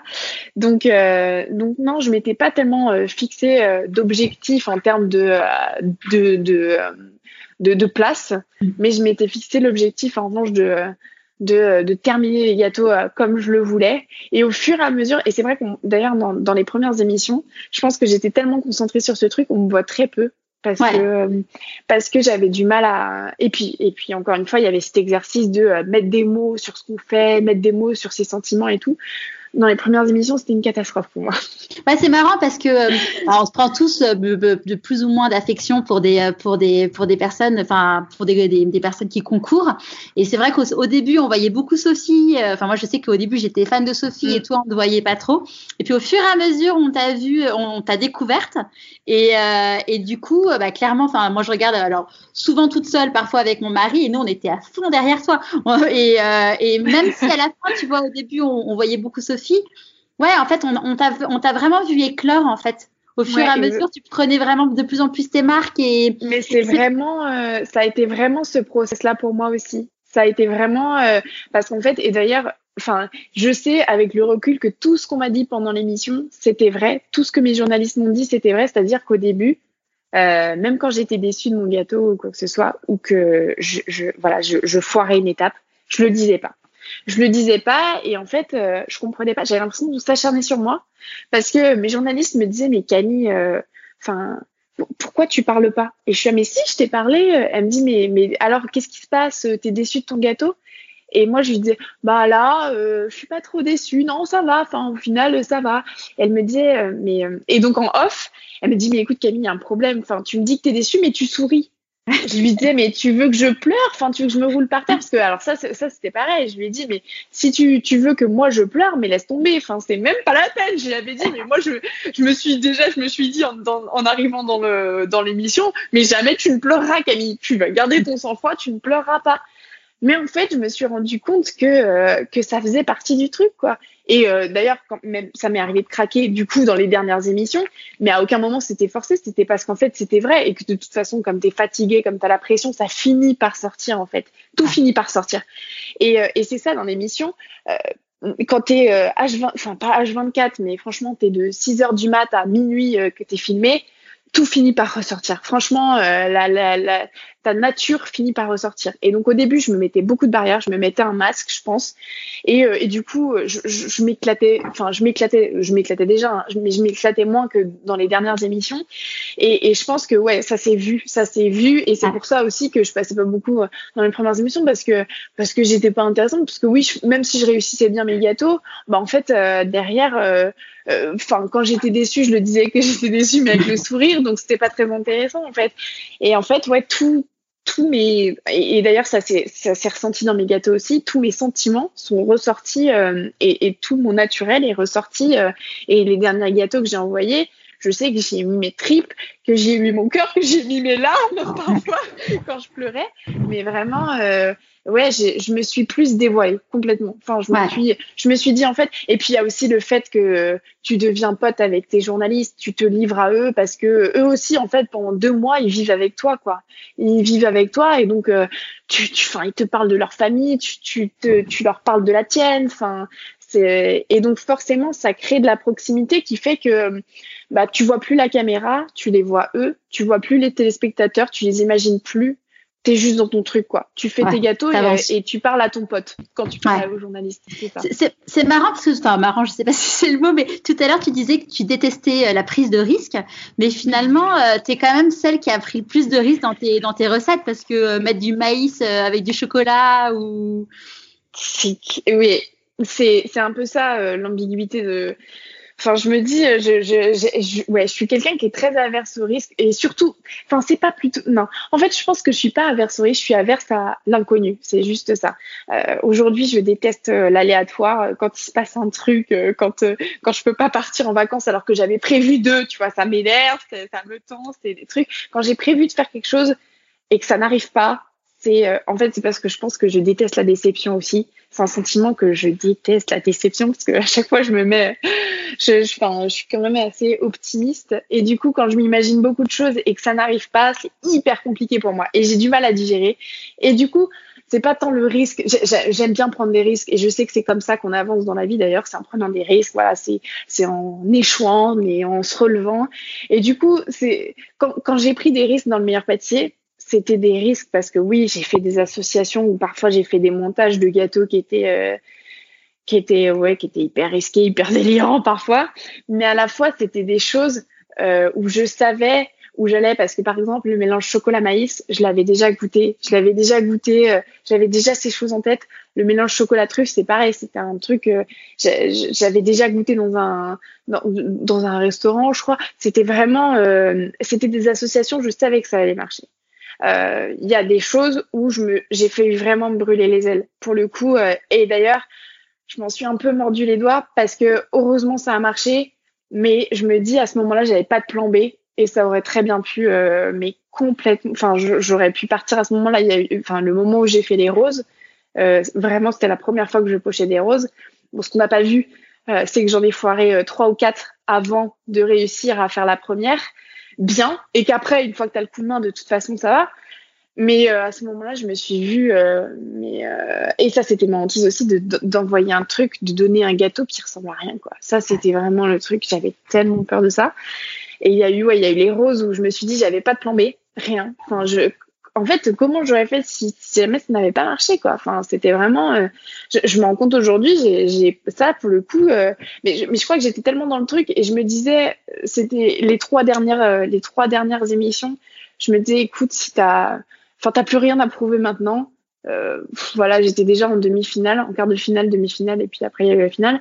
Enfin, franchement, c'est pas grave, quoi. Enfin euh, au moins ça te prouvera euh, que euh, voilà t'as réussi ou pas d'ailleurs et puis voilà tu te et et puis il y a eu aussi le chocolat à la finale je, sais pas pourquoi j'ai voulu faire une coiffe en chocolat sous la tente il faisait 40 degrés c'était juste n'importe quoi et d'ailleurs mon chocolat mon gâteau fondait à vue d'œil je me dis heureusement il est resté au frigo jusqu'au bout mon gâteau euh, on n'a pas vu d'ailleurs les dernières images du gâteau quand Cyril a fini de déguster avec euh, euh, Benoît Blanc et Mercotte lors de la finale. Le gâteau, la coiffe en chocolat ne ressemblait plus à rien. Les feuilles avaient fondu en boule en fait. C'était devenu une boule quoi.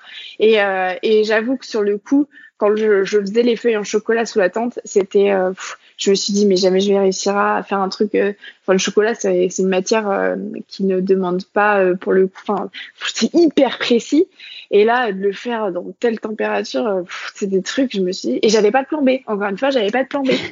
Et aujourd'hui, à chaque fois que je prends d'énormes risques, je me dis, Camille, il te faut un plan B.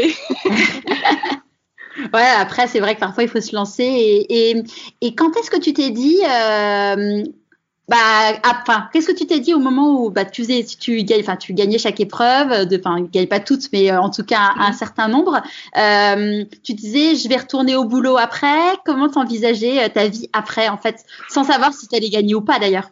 Ouais, c'est hyper, euh, c'est hyper compliqué parce que encore une fois, on ne sait jamais les retombées, on ne les imagine pas quoi. Même si on peut parler à certains anciens candidats qui vont t'expliquer comment ça se passe après l'émission, pendant la diffusion, on ne sait jamais euh, comment ça va s'appliquer à son cas personnel parce qu'il y a certains téléspectateurs qui s'attachent beaucoup à une personnalité et d'autres pas tant que ça. Donc il y a des gens qui sont très vite oubliés.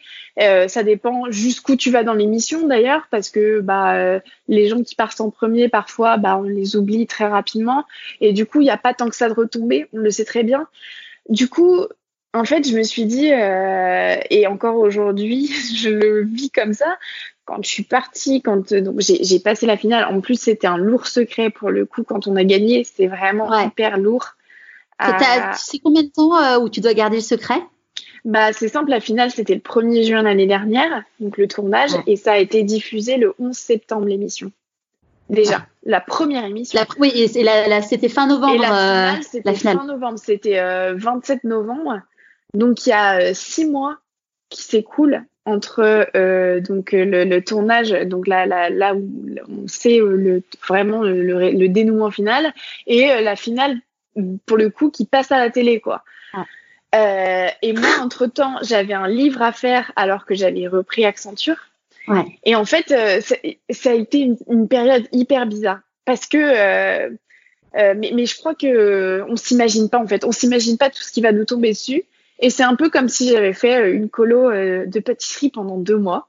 Et hop, je retournais travailler tranquillement. Alors forcément, on me posait beaucoup de questions. Euh, ça, ça devait être horrible de devoir tenir le. Parce que du coup, euh, euh, au moment de la finale, tu avais quelques personnes de ta famille qui étaient présentes. Mm. et donc, vous avez dû garder le secret. Donc, même à, même à ton boss, tu lui as pas dit que tu avais gagné? Non. Non, non, j'ai dit à personne. Et à part les membres de ma famille qui étaient présents le jour de la finale, le reste de ma famille n'était pas au courant non plus. Ça devait être horrible. Euh, ouais, c'était horrible. Euh, et puis bon, euh, t'as toujours peur des gaffes. Et puis c'est surtout que ouais, j'ai j'ai rattaqué Accenture et j'avais un livre derrière à faire en fait, qui s'est fait parce que le livre devait sortir euh, la semaine qui suivait la finale, parce que bah voilà, il faut surfer sur sur le fait que bah voilà, t'es la gagnante donc tu vas sortir ton livre. Du coup, le livre est fait en amont, mais vraiment, moi j'ai j'ai commencé au mois de juillet quoi, le livre. Enfin, les, déjà les prémices du livre, c'était au mois de juillet, quoi. Donc en fait, j'ai eu, euh, je sais pas, deux semaines de, euh, deux semaines où je suis retournée au travail. Et, euh, et puis au final, au bout de deux semaines, j'ai réattaqué le livre. Donc j'étais à la fois dans ce truc où l'aventure se poursuivait un peu pour moi, mais à la fois, ben, tu te rends pas compte que ça va passer à la télé tu te dis c'est un petit peu une continuité, mais tu sais pas qu'au mois de septembre tu vas te prendre euh, un truc euh, qui va te changer ta vie, euh, voilà, de manière radicale. Euh, donc, enfin vraiment, je suis retournée, mais vraiment travail comme avant, quoi. Enfin, c'était ouais, je te dis, c'était comme si j'avais passé deux mois en vacances. Ah, voilà. Et puis je revenais bon en vacances hyper fatigantes. Hein. Je pense que j'ai pris. T'as même pas pris de vacances un peu de vie. Non. T'as même pas pris de vacances. Non, même pas. T'as enchaîné. J'ai enchaîné, bah de toute façon j'avais plus de vacances. ouais. Vu que j'avais tout pris pendant le meilleur pâtissier, j'avais plus de vacances, j'avais plus rien. Et j'avoue que j'avoue que les vacances ça m'a beaucoup manqué parce qu'en fait on se dit toujours qu'on va en prendre plus tard. Et puis en fait il y a eu la diffusion de l'émission. Et puis en fait après il y a eu le reste, il y a eu la promo du livre. Et en fait je me suis retrouvée où là je prends une semaine en Bretagne et ça fait deux ans que j'avais pas pris de vacances quoi. Ouais. Et euh, du coup ça tire un peu quoi. mais euh, mais c'était euh, non, vraiment, ça a été, euh, à part les questions, bien sûr, qui étaient redondantes, euh, que ce soit euh, des collègues. il y a des, dans ton entourage, il y en a qui, essayaient de te titiller pour avoir l'info. Ah, mais j'ai été euh, franchement, mais s'ils avaient pu me corrompre, forcément ils l'auraient fait. Mais euh, mais non, on a bien, on a bien tenu. Euh, et même moi, je me dis, j'ai pas mal géré par rapport au livre parce que j'ai réussi à, enfin, j'ai eu pas mal de calls. du coup. Ouais, j'ai eu pas mal de calls et puis on est en open space, donc hyper compliqué à gérer. Je pouvais pas, quand il s'agissait du livre, je pouvais pas décrocher quoi. Euh, et, euh, et c'est surtout au moment, donc euh, les journalistes peuvent voir la finale en avance. du coup, ils la voient en avance pour pouvoir gérer toutes les interviews par rapport aux candidats qui sont en finale et, par rapport aux gagnants aussi pour que les interviews sortent à minuit juste après l'émission ou voire le lendemain matin pour les pour les journaux papier, enfin la presse papier. Et du coup, j'ai eu toutes ces interviews là aussi avant la finale, donc avant la diffusion de la finale. Du coup, mais c'était des interviews qui duraient des heures en plus. Et, euh, et donc, je devais m'éclipser pendant euh, pas mal de temps. Et, euh, et voilà, je pense que bon, j'ai dû avoir euh, des collègues qui ont dû avoir des gros, gros doutes. Et puis, il y a le fait que je sois partie pendant deux mois aussi. ils doutaient que euh, j'avais fait au final la durée maximale. Quoi. Donc, ah, tu pouvais pas dire du coup à quel niveau tu t'arrêtais non plus. C'était vraiment tout était secret. Tout était secret. Ils se doutaient que du coup, j'avais été loin parce que euh, après il y a ce truc où euh, de toute façon euh, même les candidats qui se sont arrêtés en quart et demi-finale vu que les dernières émissions sont tournées très très rapidement et puis il y a aussi les deuxièmes parties de soirée donc ce qu'on voit après le meilleur pâtissier ça c'est filmé aussi souvent au mois de juin enfin voilà vraiment en fin de tournage de, de l'émission en elle-même. Du coup il y avait ce côté là où de toute façon même si je m'étais arrêté en quart ou demi-finale je serais de toute façon j'aurais pris deux mois off aussi donc je jouais cette carte-là pour leur dire, vous ne savez pas. Euh, mais c'était c'était très compliqué, ouais. C'était très très compliqué. C'est et puis euh, et puis il y en a euh, qui l'ont vécu comme un véritable stress. Moi, j'ai eu des petites nièces qui étaient complètement flippées par le résultat, quoi. Donc toutes les semaines, je leur faisais vivre un calvaire, alors que j'avais envie de leur dire que que non, tout allait bien aller pour moi, mais ben non, c'était je pouvais pas leur dire et du coup, c'était terrible de les voir stresser pour moi mais à la fois c'était c'était chouette aussi. Enfin, c'était beau de voir leur réaction quoi. c'est hyper, mignon. Et tu me disais que tu avais maintenant tu tu t'es off deux jours par semaine, donc tu bosses pour Accenture euh, trois jours euh, et puis tu as deux jours pour euh, la pâtisserie. À partir de quand tu me dis que c'était ton employeur qui te l'avait proposé?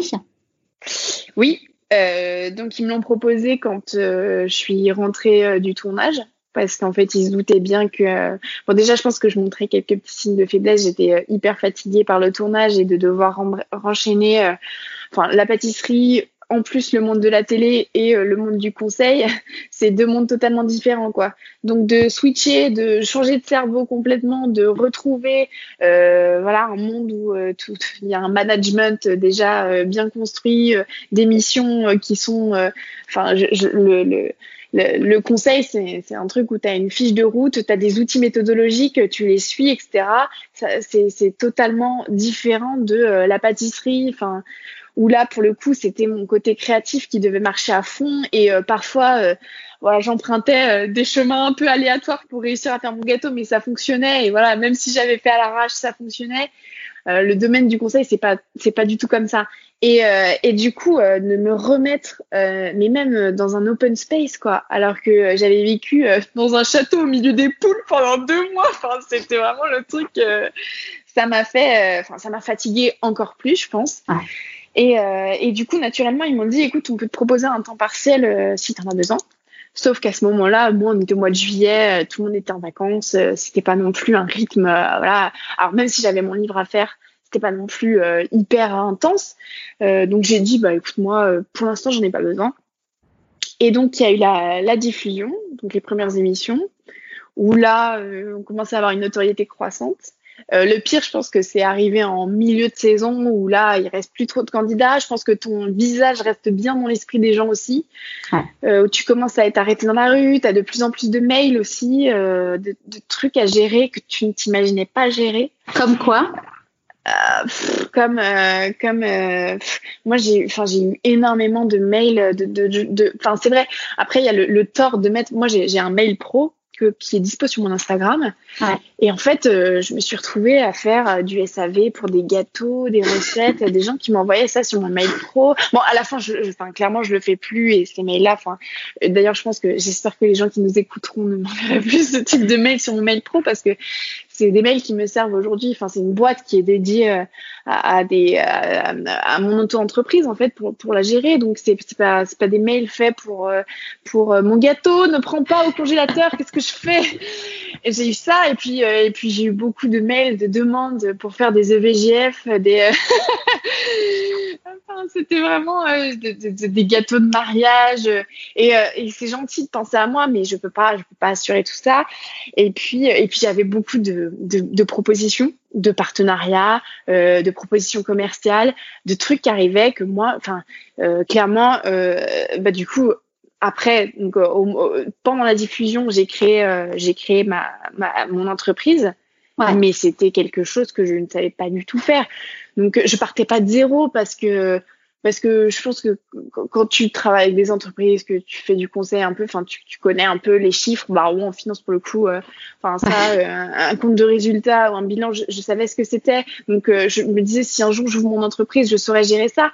Mais il y a plein de trucs, faire un devis, enfin c'est la base de la base, ça je savais même pas faire me pricer, enfin mettre un prix sur mes prix. Ça c'est un vrai, c'est un vrai sujet de savoir. Ah, franchement, c'est hyper compliqué, c'est hyper compliqué et surtout quand voilà, au final, on, sort de l'émission, tous les candidats, hein, du premier qui part jusqu'au dernier et jusqu'au gagnant, on est un peu lâché dans la nature. C'est euh, par rapport, tu vois, toutes les, tu disais, bah, évidemment, tu as été, as eu beaucoup d'interviews, euh, télé, mm. radio, euh, mm. papier et tout. T'es coaché pour ça? Non. Non. Donc, il y a quelqu'un d'M6 qui gère notre agenda au niveau des interviews et qui est en donc qui est là en support en fait euh, et puis qui est là aussi pour écouter ce qui se dit pendant les interviews.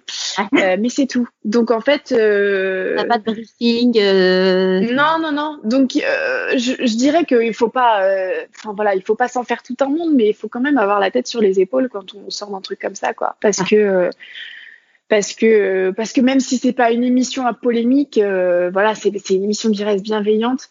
Euh, il y a des journalistes qui cherchent à te faire sortir des sentiers battus un peu, qui te posent des questions pièges, qui te voilà. Donc euh, et puis il y a des petits secrets dans l'émission du maire pâtissier. Enfin voilà, il y a des choses, il y a les dessous de l'émission et ça, euh, c'est des choses qui sont qui, doivent rester secrètes et, et qui parfois voilà, c'est les, les, journalistes ils titillent un peu parce qu'ils savent aussi ce qu'il y a derrière. Ils sont ils sont pas bêtes, mais mais donc ils poussent un peu à, à la faute. Je me dis si on n'est pas, enfin voilà, si, si, si on n'a pas un minimum de recul parfois euh, euh, par rapport à ce qu'on dit, par rapport à par rapport à la situation dans laquelle on se trouve aussi en tant que, que gagnante, parce que c'est une grosse responsabilité aussi. Bah en fait, on peut très vite, euh, voilà, ça peut déraper. Et puis, et puis c'est, c'est une énorme pression. C'est du jour au lendemain. enfin, c'est pas du jour au lendemain, mais ça, ça, ça, vient assez progressivement aussi le fait que les gens t'arrêtent dans la rue. Ouais, comment la, la, première personne qui t'arrête, comment ça t'as réagi? C'est perturbant. Ça, ça fait plaisir la première. Et puis, euh, c'est perturbant. Mais tu te dis, ouais, ça y est, je commence à être reconnue. Euh, c'est un peu le petit truc, ça te, ça te flatte. Mais, euh, mais à la fois, c'est très perturbant. Et puis, en fait, très vite, parfois, ça devient un peu, un peu une contrainte, quoi. Moi, j'en vis pas, j'en vis pas Cyril, tu vois. Je, je, je me dis, des fois, tu as envie de sortir incognito. Et notamment, euh, enfin moi je sais que pour le coup, euh, le lendemain de la finale, je suis retournée à Paris parce que du coup je devais gérer mon livre, etc. Euh, donc j'ai passé la finale en Bretagne et puis c'était pas le lendemain, mais c'était deux jours après, j'ai dû retourner chez M6, enfin au bureau d'M6 pour pour, pour assurer la com du livre, etc. Et, et, et puis en baladant, mais tout le long, ah, et puis en plus à un moment j'ai été faire un tour sur les champs, tout le long des Champs-Élysées, je me suis arrêtée et tout. Et euh, t'as un petit côté où c'est cool. Bon, je dirais le lendemain de la victoire, t'en profites et tout, c'est chouette. Et puis en fait, euh, parfois ça peut devenir oppressant. Ça peut devenir oppressant dans certaines situations où, euh, où moi je vois, euh, enfin, malgré le fait qu'on ait fait le meilleur pâtissier, qu'on l'ait gagné ou pas d'ailleurs, on reste monsieur et madame tout le monde en fait. Et, et du coup, les gens te voient comme ça y est quelqu'un d'intouchable et puis et puis il y a des réactions parfois bizarres hein. il y a des gens qui pleurent enfin c'est pas bizarre c'est touchant mais ça, parfois ça, ça, me, enfin ça me déstabilise totalement. Je suis désarmée par rapport à ça, par rapport à quelqu'un qui se met à pleurer. Euh, et, ça, pour le coup, c'est assez déroutant. Et, euh, réagir face à ça, moi, ça me, ça, me, ça me met un peu mal à l'aise. Et euh, ça m'est arrivé dans le métro des fois le matin en allant au, au, au bureau, d'avoir quelqu'un. en plus, le métro, c'est pas forcément l'endroit dans lequel tu te sens plus à l'aise. Et qui te dit oh, mais tu es Camille et qui, qui, qui, qui crie quoi et du coup tu te retrouves pendant six stations avec les yeux braqués sur toi. Oui c'est elle. Là ça ça devient très très compliqué. Et ça devient très très gênant comme situation. Donc euh, c'est pas enfin voilà il y a pas de il y, a des situations dans lesquelles c'est marrant. Et en plus je suis quelqu'un qui adore euh, voilà j'aime bien parler aux gens j'aime bien rencontrer des nouvelles têtes. Euh, j'aime bien parler aux gens qui m'ont suivi aussi pour avoir leur ressenti qui m'ont soutenu pendant l'émission. Du coup ça c'est chouette euh, et ça me dérange pas. Enfin ça me dérangera jamais j'ai envie de dire quand on vient quand on m'aborde. Mais parfois ça peut être ça peut créer des situations gênantes quoi. Ça peut créer vraiment des situations gênantes. Donc là maintenant tu es donc es à trois jours par semaine chez Accenture tu as commencé un CAP pâtisserie? Oui. Depuis quand? Je, suis en, je suis en candidate libre. Alors, euh, depuis, euh, ça s'est fait un peu. Euh, j'ai décidé du coup de m'inscrire bon, au dernier moment, là, au moment des inscriptions, au mois d'octobre 2019. Euh, donc en parallèle, euh, je suis euh, sur une plateforme qui s'appelle l'Atelier des chefs qui propose des cours 100% digital, enfin digitaux, pardon. et du coup, mais c'est 100%, c'est à la fois une formation 100% digitale, mais il y a aussi quand même un suivi qui est assez, qui est assez bien cadré. Donc il faut envoyer des photos de ses créations, etc. il se trouve que moi je ne suis pas du tout assidue parce que parce que j'ai pas le temps, parce que j'ai beaucoup de choses à gérer à côté. Donc le CAP pâtissier, vraiment, je le gère. voilà, quand j'ai envie de suivre cours, je le fais le soir. Et c'est ça l'avantage des, formations digitales aussi, hein, c'est que tu peux le suivre le soir dans ton lit sur ta tablette. Bon, la pratique, c'est un peu plus compliqué, mais, euh, mais du moins, la théorie, c'est chouette de pouvoir suivre ça sur ton ordi quand on a un moment. Euh, voilà, il n'y a pas de cours euh, magistraux, donc il n'y a pas d'heure imposée. C'est vraiment quand on veut. mais c'est un peu dur de me dégager du temps. Et j'avoue qu'au final, ce confinement est très bien tombé parce que du coup, les épreuves sont toutes décalées. donc je devais, je devais, là, je devais le passer au mois de juin. Bon, même si j'ai bien avancé, je suis quand même à la bourre, je le sais sur certaines matières. Et du coup, cet été de révision est très bienvenu. Et, euh, et, du coup, ça, ça, va se passer au mois de septembre, les épreuves. Donc, je l'appréhende un petit peu parce que même si on me dit tous les jours, mais tu vas l'avoir, etc., c'est il y a quand même, euh, voilà, le CAP, c'est quand même euh, l'enseignement euh, très classique, quoi. Enfin, voilà, il n'y a pas de, et du coup, il y a plein de, de, de bases qu'il faut, qu'il faut savoir, alors que c'est des choses qu'on utilise plus forcément, mais qu'il faut savoir, hein, c'est comme ça. Hein. De repasser le bac, on n'utilisera pas forcément la formule de Pythagore euh, tous les jours, euh, mais voilà, il y a des trucs qu'il faut savoir euh, dans le CAP et, et que bah, même en étant autodidacte, enfin, ça fait quand même quatre ans que je fais de la pâtisserie tous les jours quasiment. Il y a des choses que je sais pas encore, donc donc voilà, il faut que je m'y colle et enfin notamment la viennoiserie, voilà, c'est des trucs, on n'en fait pas tous les jours chez, chez soi de la viennoiserie. Pour le coup, ça, je préfère aller chez le boulanger d'à côté euh, me chercher mon, croissant. Mais euh, et c'est des choses qui sont assez techniques et assez dures quand on n'a pas le, matériel à la maison. Euh, donc ça, ouais, il a fallu. Comment tu fais du coup pour comme tu es en candidat libre, tu tu t'es acheté tout le matériel qu'il faut, ça tu peux te le faire. Ouais. Ouais, ouais, il faut acheter tout le matériel. Bon, après, c'est, c'est pas non plus, c'est pas du matériel très voilà il y a rien de, de, de, très exotique mais euh, mais il y a des impératifs comme les couteaux euh, voilà des choses euh, des cercles à tarte qui sont assez calibrés qu'il faut avoir mais rien d'extravagant hein. mais d'ailleurs j'avais la plupart des, des, des, du matériel déjà chez moi mais mais notamment la tenue la tenue de sécurité avec les chaussures de sécurité, ça j'ai pas chez moi. Enfin, quand on patine chez soi, on n'a pas ce genre de choses, les chaussures de sécurité. C'est clair. voilà, on a peu de chance de se faire tomber le robot sur le pied, quoique. Mais euh, mais du coup, ouais, c'est c'est ouais, j'ai bah j'ai dû euh, j'ai dû investir comme tout comme tout le monde et puis euh, et puis voilà. Et là, du coup, aujourd'hui, tu es dans quel état d'esprit? Tu te dis, bon, je vais passer mon CAP pâtissier. Est-ce que tu imagines arrêter Accenture? C'est trop tôt pour le dire alors, euh, je suis, euh, bah déjà, si aujourd'hui je me retrouve au 3 5 e chez Accenture, c'est que euh, c'est encore dur pour moi de faire un choix. ouais, j'ai, c'est vraiment après là, en fait, je me rends compte que d'un côté, j'ai Accenture qui me prend beaucoup de temps parce que parce que malgré le 3 5 e voilà, je suis quand même en mission euh, chez, chez, mon client. Euh, j'ai quand même pas mal de choses à assurer côté Accenture aussi. Hein, euh, voilà. Euh, et puis j'ai mes activités de pâtisserie qui sont euh, de plus en plus prenantes. Euh, j'ai du mal à me dégager du temps pour moi. Alors à la base, quand j'avais pris ce 3 5 e c'était pour me dégager du temps déjà en pâtisserie parce que euh, j'y passais mes soirées, mes week-ends. Et même maintenant, en passant mes soirées et, euh, et mes deux jours par semaine de pâtisserie, c'est pas suffisant. Et en fait, je travaille le week-end aussi. Ce qui est chouette quand on a son entreprise, c'est qu'on travaille quand on veut. Enfin, notamment moi, du moins les activités que je fais. donc, je fais des ateliers. Enfin, je, je fais plein de choses différentes aussi parce que encore une fois, j'ai pas trouvé non plus le domaine dans lequel je peux m'éclater et qui sera pérenne pour moi en pâtisserie. ouais, tu sais pas encore. Euh, là, du coup, tu as des ateliers, bon, à la base qui étaient physiques et qui, que tu as passé en ligne. Ouais, c'est ça. J'ai passé. Bon, du coup, je me suis adaptée avec le confinement. J'ai passé des ateliers, mes ateliers physiques étant annulés. J'ai créé des ateliers digitaux.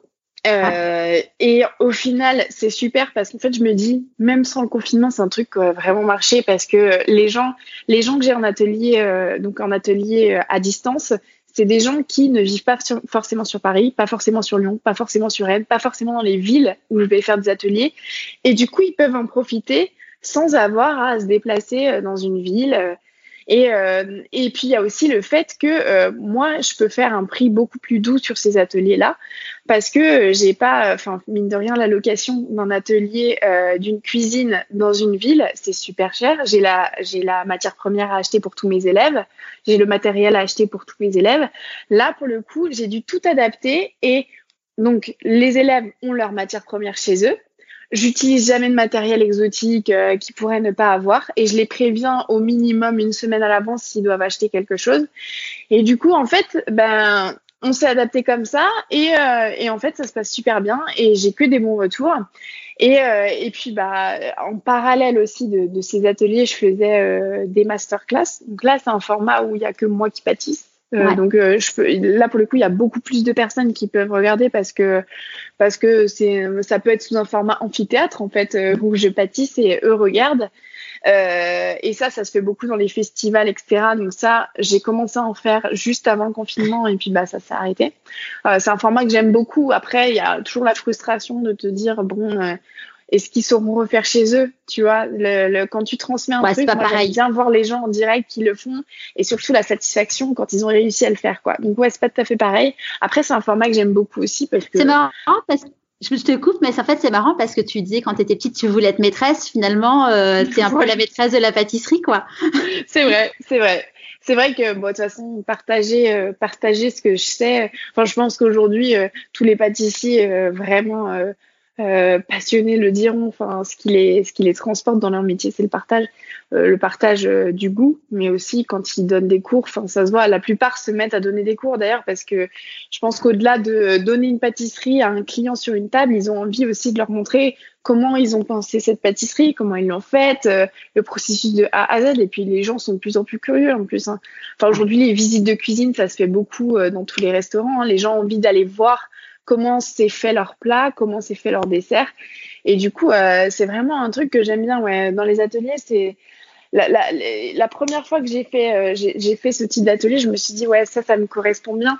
Après, euh, il y a le fait que moi j'ai pas encore de, lieu physique à moi, et du coup c'est vraiment une contrainte pour le coup de devoir louer une cuisine. donc ça c'est quelque chose sur lequel je réfléchis forcément parce que j'aimerais bien avoir un lieu à moi ne pas être obligé tout le temps de changer d'endroit ou de louer une cuisine. Euh, c'est quand même plus simple d'avoir un petit à terre euh, pour les ateliers. Euh, et puis, j'ai une partie aussi où je fais du consulting.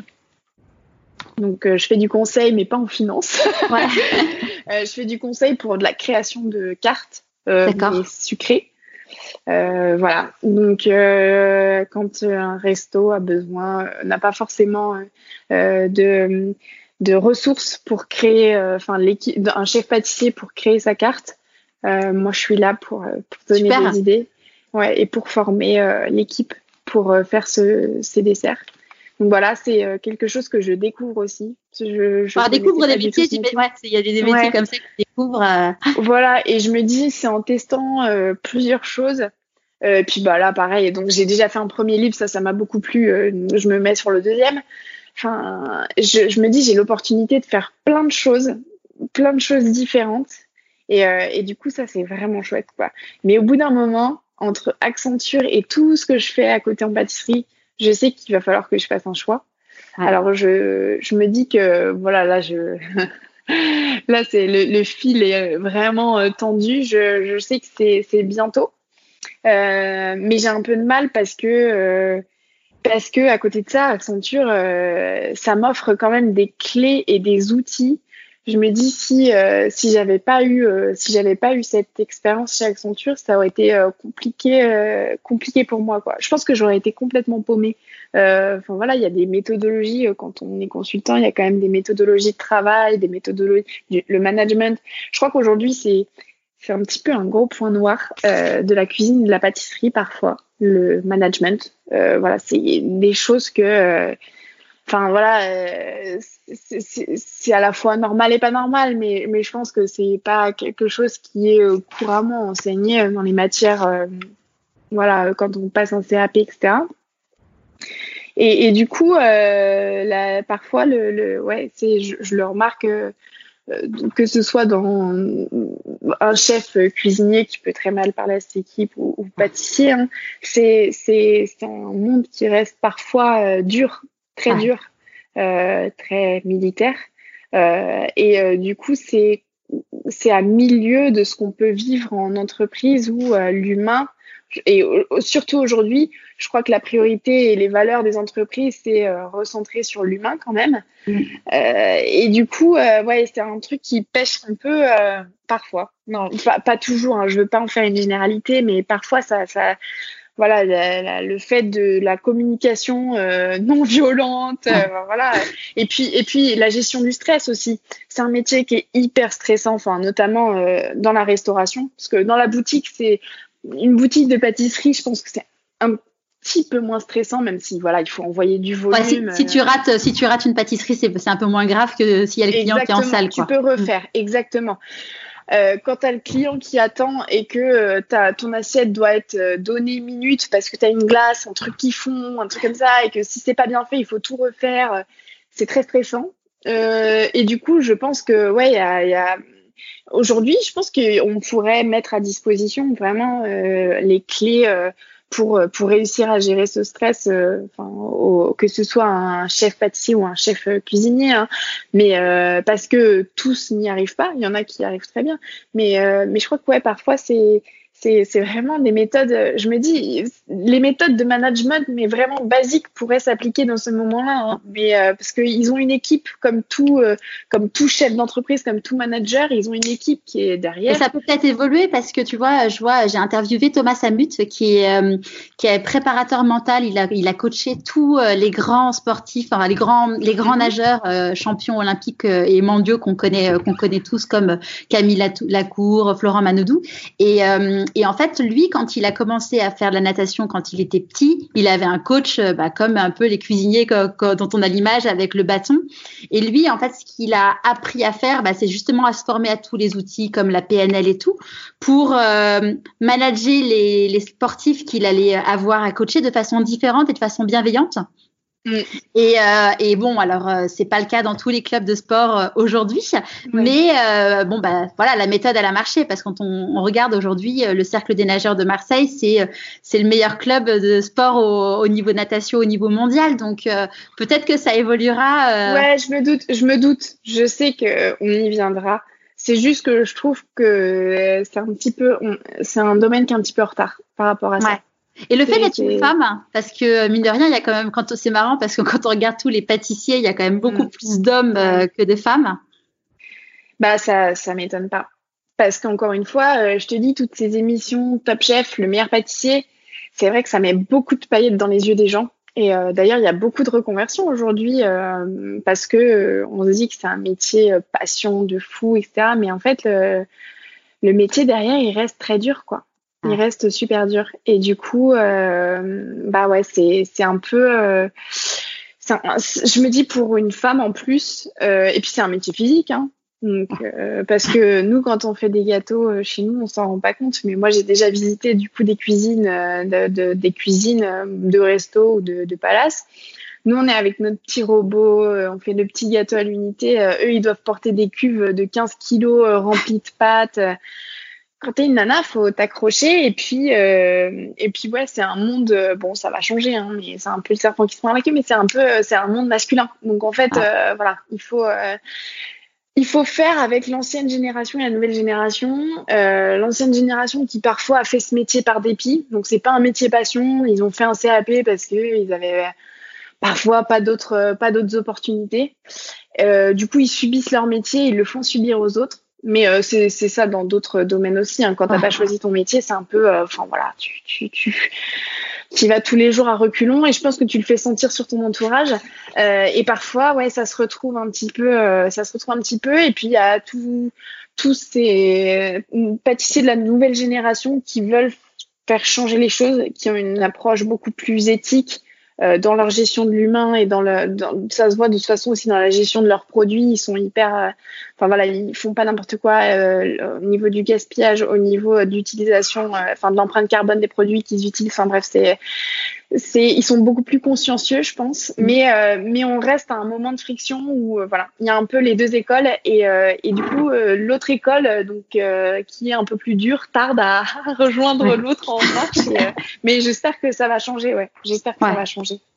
Qu'est-ce que tu penses que la petite Camille de 6 ans dirait si elle te voyait aujourd'hui? Elle me dirait, euh, je pense qu'elle me dirait qu'elle elle est fière, euh, elle est fière d'elle. Enfin, moi, je, suis, franchement, j'ai mis du temps à me le dire et, euh, et là, j'arrive à me le dire sans difficulté que je suis fière de moi, ouais. Parce que j'ai fait un truc aussi pour moi, pas pour les autres. Donc, bien sûr, j'ai été hyper contente parce que j'ai rendu mon entourage fier de moi aussi à la finale du meilleur pâtissier. Mais, euh, mais ça, cette expérience, je l'ai faite pour moi. Je l'ai faite pour moi et juste pour moi. Et du coup, euh, ouais, je pense qu'elle serait fière. On dit que quand on fait des choix, il y a des renoncements. Pour toi, c'est quoi les tiens aujourd'hui? Mes renoncements? Ouais. Mes renoncements à des vacances? Je crois que ouais, là, c'est un peu Ouais, c'est c'est euh, du renoncement. Euh, c'est pas du temps pour moi parce qu'aujourd'hui, du temps pour moi, euh, j'en prends un peu quand j'en veux si j'ai envie de souffler. Mais, euh, mais par exemple, ma famille, enfin, au-delà du confinement, euh, je sais que même après la finale, euh, je, les voyais de moins en moins. Donc, euh, c'est c'est un renoncement aussi à une vie, on, on, va dire une vie sociale qui aurait pu être beaucoup plus épanouie. Parce que là, je suis beaucoup dans mon truc, je suis dans la, je suis dans mon entreprise, je suis dans la pâtisserie, je dois gérer Accenture, j'ai beaucoup de choses à gérer. Et du coup, j'ai un agenda qui est compliqué pour caser bah, ma famille, mes amis. Alors, j'y arrive, mais je sais que je le fais pas autant que je devrais le faire pour moi euh, être épanouie aussi euh, socialement avec eux. Après, euh, ils le savent, ils sont au courant et j'espère que t'as pas, de, t'as pas de t'as pas de, de critique dans ce sens-là. Non. Non, non, non, ils acceptent et, ils se doutent que, que là, ce que je fais, je, m'éclate. Donc, ils n'ont pas envie non plus de, de forcer là-dessus. Et, et, voilà. Et il y a un temps pour tout. Et, et une fois que j'en aurais, j'aurais passé ma lubie de, de, de mes ateliers euh, pour lesquels je vous tous mes week-ends, peut-être que là, je, je, je, trouverai un petit moment pour, euh, pour euh, lâcher, lâcher prise. Là, j'ai un peu du mal à lâcher, ouais, lâcher prise, ouais. Chaque, ouais, il faut, il faut, il faut laisser passer le truc, quoi. Ouais, voilà, ah. voilà. Pour toi, c'est quoi ta plus grande difficulté que tu as traversée aujourd'hui et comment tu l'as gérée? Euh, ma plus grande difficulté, bah, ça a été, euh, ça a vraiment bah, de me dire, euh, je, tente une aventure en pâtisserie, quoi. Parce que, et puis, quitte à, et puis, et puis la grande difficulté que j'éprouve encore, c'est de se dire, est-ce que je me lance à 100% là-dedans, quoi? Ça, c'est hyper dur. La, la, grande difficulté pour moi, c'est toujours de faire un choix. Alors après, j'y arrive. Hein. Et quand je fais un choix, je le fais. Euh, enfin voilà, c'est net et voilà. Il n'y a plus d'hésitation derrière. Mais euh, mais encore une fois, je le fais pas dans la précipitation. Euh, et du coup là, euh, ouais, de me dire, euh, écoute, tu as fait euh, autant d'études qui n'ont rien à voir avec si ça se trouve ce que tu vas faire demain donc tu as peut-être gâché toutes tes années, tes meilleures années de, enfin c'est pas gâché, mais tu as fait un truc qui va pas te servir de 18 à 21 ans où tu euh, t'as pas vu tes potes et machin euh, et, et, tout ça pour, euh, en fait, ça se trouve, tu aurais pu percer en pâtisserie en te lançant dans un CAP, même pas avoir le bac, etc. Tu vois, tu y vas. Et, euh, et, du coup, c'est hyper dur psychologiquement de se dire bon, allez, on balance tout c'est un peu comme si on jetait à la poubelle une partie de nos années, quoi, de, de, de notre passé. Donc euh, ouais, ça c'est un peu dur pour moi, quoi. Mais euh, mais bon, je, je, je, vais je vais assimiler tout ça, je vais prendre du recul et, et je pense qu'un jour, euh, voilà, le choix se, se fera naturellement. Après, tu vois, moi j'ai vécu la même, enfin, alors rien à voir avec ta situation, mais j'ai vécu une situation un peu euh, similaire il y a un an parce que euh, j'étais directrice marketing, j'avais, ça faisait 15 ans que je bossais, euh, j'avais une grosse équipe à gérer, enfin, j'avais le super salaire, enfin, j'avais tout ce que, ce dont j'avais rêvé en fait sur le papier, bon, sauf que jusqu'à, sauf que mon corps, a, mon corps a lâché parce que j'avais une vie qui correspondait à, enfin, pas finalement à ce dont j'avais besoin, donc j'ai fait un burn-out et je savais pas, je savais que je voulais pas y retourner, je savais pas du tout ce que je voulais faire. Et en fait, j'avais ce moment, c'était pile poil il y a un an et je me disais, mais en fait, euh, ouais, j'ai tellement bossé pour avoir ce salaire, ces responsabilités, enfin, j'ai mm. fait tellement de sacrifices, j'ai voyagé alors que mes enfants, ils étaient petits, enfin, et, et en fait, finalement, tu vois, aujourd'hui, je me dis, et même toutes les personnes que j'interviewe qui ont vraiment fait un gros virage dans leur vie, bah, tu dis finalement, j'ai appris plein de choses qui me servent en fait tous les jours. Et, euh, vrai. Et tu vois, c'est marrant parce que tu disais, bah voilà, les, avec la prépa, c'est clair que ça t'a enfin sûrement préparé au concours. À, C'était marrant parce que tu disais que ça, il y avait une vraie approche bienveillante dans le concours. Euh, la l'autre finaliste, euh, je crois que c'était Stéphanie, qui était pas non pas vraiment dans la bienveillance, qui était plus en mode euh, ah, guerrière. Ouais, ouais, ouais, si je peux t'écraser, je le fais. C'est ça. Et, et du coup, enfin, moi, je crois assez en fait au fait que bah, quand les choses sont faites de façon bienveillante, tu vois, j'ai euh, interviewé euh, Cyril Després, qui est un grand champion euh, du Dakar. Il a gagné quatre fois le Dakar, je crois. Enfin, c'est vraiment une grosse pointure en sport mécanique. Et il disait qu'il avait jamais voulu gagner pour écraser les autres, mais juste gagner pour lui. Et, du coup, bah, en fait, ça a fait que ça a été un grand champion et parce qu'il il faisait les choses pour la bonne intention, en fait. Mais c'est exactement ça. C'est exactement ça. Et je pense que tu en ressors encore plus grandi d'avoir gagné alors que les autres ont réussi aussi. Et tu te dis, mais en fait, j'ai encore mieux réussi. Plutôt que de se dire, euh, de, de prier en permanence pour que les autres ne réussissent pas, et ok, t'as gagné, mais les autres n'ont pas réussi, donc t'as gagné par dépit. En fait, et c'est ça, c'est ce mode d'esprit que je n'aime pas. Moi, j'adore, enfin, gagner avec bienveillance et du coup de, souhaiter aussi que les autres réussissent en fait, parce que c'est pas grave s'ils réussissent et si toi t'as encore mieux réussi, bah t'en ressors encore plus grandi quoi.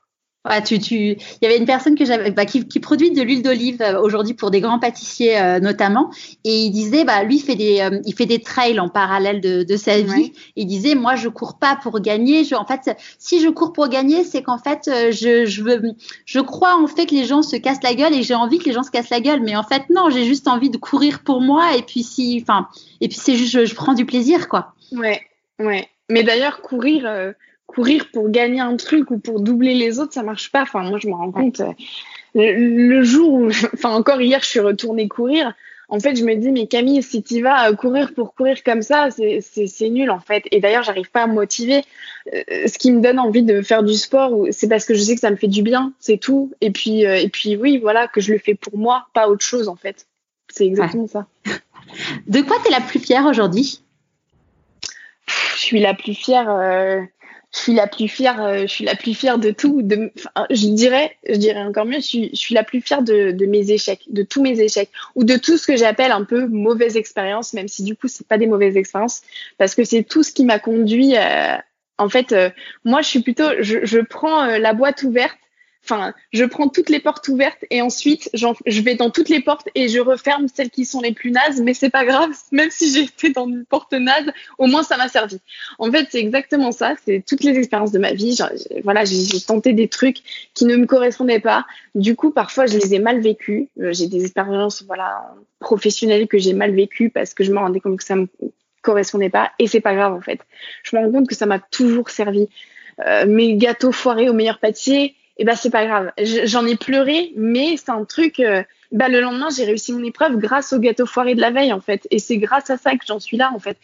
Et, euh, et du coup, je suis la plus fière de mes échecs, de tous mes échecs, vraiment confondus. Enfin, vraiment, euh, même, euh, même, en, même de mon année QB, parce que c'est ce qui m'a permis, voilà, de, de faire centrale, de, de rencontrer encore d'autres gens en prépa qui eux aussi avaient QB. Enfin, voilà, de faire c'est vraiment euh, il y a beaucoup de gens qui ont du mal à se et même moi hein, enfin même aujourd'hui euh, alors que je dis que je suis fière de mes échecs si demain il m'arrive encore un autre truc euh, voilà négatif je vais, je vais avoir du mal à m'en remettre.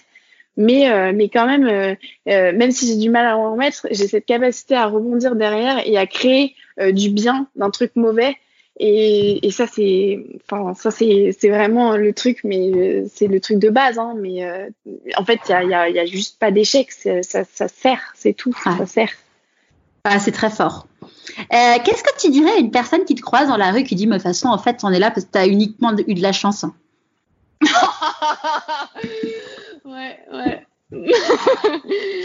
euh bah, je lui dirais de venir faire le meilleur pâtissier si elle l'a pas fait, ou de, du moins de passer, mais pas que le meilleur pâtissier, en fait, je lui dirais de, de refaire tout mon parcours pour euh, voir si j'ai de la chance, parce que parce que au-delà du meilleur pâtissier, j'ai eu d'autres, bah, comme je te disais, hein, euh, enfin, des, des, des euh, même mon parcours à, l'école, enfin, c'était un, truc un peu compliqué, quoi, un peu, voilà, les concours, ça a toujours été un, éternel concours, ma vie, ça a toujours été un, une éternelle fête épreuve c'était vraiment le truc euh, tous les ans, fait tes preuves. Il faut que tu fasses tes preuves.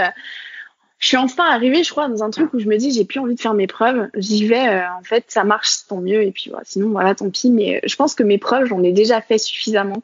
Et du coup, quelqu'un qui me dit, il n'y a pas de place à la chance quand on a fait tellement de concours que ce soit pour aujourd'hui la pâtisserie ou, pour Accenture ou pour mon école que j'ai, enfin mes écoles que j'ai faites, tu vois, il y, a, plus de place à la chance au bout d'un moment. Il y a de la place au travail, ça c'est clair. et, voilà, il n'y a, y a, pas de, y a pas de secret. Il n'y a pas de secret, il n'y a que de la sueur et de l'effort.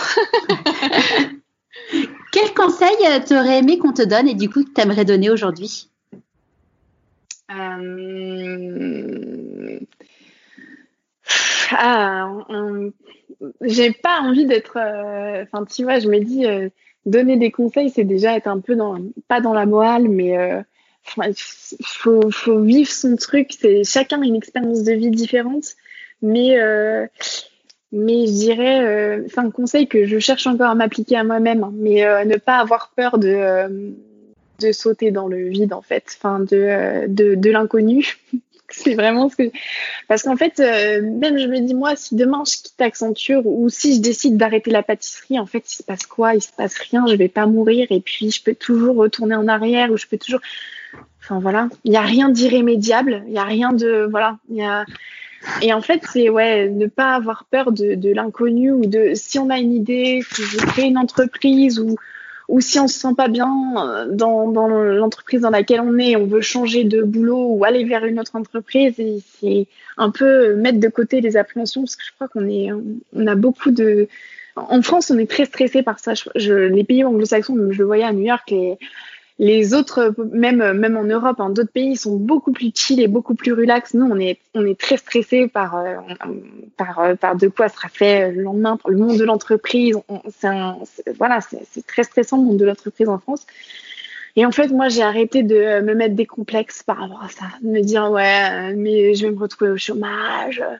Et ben c'est pas grave, parce que justement, tu, tu mourras pas de faim et puis euh, bah voilà, tu, tu au contraire, ça te laissera peut-être un moment euh, bah, où tu es un peu plus sans filet, mais euh, pour réfléchir.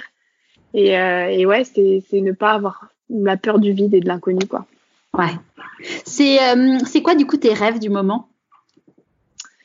Mes rêves du moment, mes rêves du moment, c'est trouver l'activité parfaite dans laquelle à la fois j'arrive à m'épanouir professionnellement, euh, donc euh, où je trouve euh, le, le, bon le bon combo entre ouais m'épanouir et avoir du temps pour moi. Et je pense que c'est hyper compliqué. Je pense que beaucoup de gens sont à la recherche de ça aujourd'hui. c'est ouais, c'est parce que c'est quand même hyper important. Enfin moi je sais que y a, y a... de toute façon quand on est passionné par ce qu'on fait, on a l'impression de pas travailler, mais quand même. Moi je le vois, je suis passionnée par la pâtisserie. Et je me rends compte que je m'épuise beaucoup aussi. Donc, il faut aussi du temps pour soi, du temps pour ses amis, du temps pour sa famille du temps pour des activités autres, parce que même au-delà de la pâtisserie, j'ai plein d'autres passions. Hein, euh, c'est quoi tes autres euh, passions? Bon, je fais beaucoup de sport. Euh, je fais aussi, je lis beaucoup. franchement, je suis, je suis quelqu'un de passionné de la vie. Globalement, j'ai beaucoup de lubies, donc tout ce qui est, enfin, cinéma, théâtre. Enfin voilà, je, fais énormément d'activités et c'est les choses que j'ai plus le temps de faire depuis depuis la fin du meilleur pâtissier. Donc, je vais m'y remettre. Hein voilà. Qu'est-ce qui fera que tu, selon toi, que tu as réussi? Euh, Que j'ai réussi hmm. Ah, déjà, je pense. Euh, tu as réussi, mais tu as réussi dans le sens où euh, à arriver à trouver tout ce combo par rapport à la pâtisserie, enfin, ces, ces nouveaux challenges. Ça va être. Euh, bah, ça va être, je pense, déjà les gens qui m'entourent qui vont m'aider parce que voilà, moi je prends aussi, il euh, y a beaucoup de gens qui travaillent avec moi aujourd'hui euh, dans mon entreprise. Il y a mon copain qui est à part, enfin voilà, il, bosse sur plein de mes activités, il m'aide beaucoup. Euh, et donc je pense que c'est, et puis même il y a certaines personnes de ma famille qui m'aident pour les ateliers, etc. je pense que c'est eux aussi qui me guident beaucoup et, et qui vont dire au bout d'un moment, mais en fait Camille, il faut que tu, il faut que tu arrives à qui vont me faire surtout parce qu'ils me le disent déjà aujourd'hui. Ils me le disent déjà que, que voilà je, je prends pas assez de temps euh, parfois pour moi. Mais euh, qui vont surtout euh, me faire prendre conscience parce qu'aujourd'hui même si je prends conscience j'arrive pas encore psychologiquement à arrêter le truc. Mais mais je pense que voilà c'est mes amis aussi qui, qui m'entourent qui, qui vont me guider vers ça qui vont me qui vont m'aider en fait à, à sauter le à sauter le pas et puis à Et puis bon, il y a, tout un process derrière ça, hein, mais il faut vraiment que déjà que je trouve la, bonne activité dans laquelle je m'éclate et ensuite ça se fera naturellement. Ouais, c'est un vrai, un, vrai challenge. Avant qu'on se quitte, à qui as-tu envie de dire merci et pourquoi? Mais j'ai envie de dire merci à la terre entière. Non, je rigole. Non, non, je dis merci. Mais de toute façon, ils le savent. Hein. Euh, je dirais merci en priorité à, à ma famille, à mon copain, euh, parce que c'est les gens qui ont été ultra présents euh, depuis des années enfin pour euh, pour m'accompagner et qui m'aident beaucoup. En fait euh, parce que je peux pas tout faire toute seule. Enfin on s'en rend bien compte quand on a autant d'activités comme ça que ce soit le conseil la pâtisserie des activités différentes c'est eux vraiment qui m'ont allégé aussi d'une parce que enfin j'avais une surcharge mentale à un moment qui était impressionnante et du coup de partager ça avec eux euh, qui m'aide aussi, ben, ça m'a délesté d'un poids énorme. Et euh, bon, je sais que ma maman, euh, en tout cas, enfin, elle est intervenue forcément après, avant mon copain dans ce process. Et elle, elle m'a beaucoup aidée toujours, enfin depuis toute petite.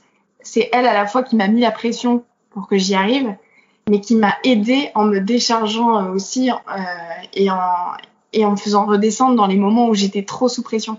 Donc c'était, elle avait ces deux côtés où c'était de la pression positive que moi parfois je pouvais transformer en négatif parce que euh, parce que je me laissais euh, voilà embobiner par euh, le surplus de la pression que j'avais pendant mes études et tout.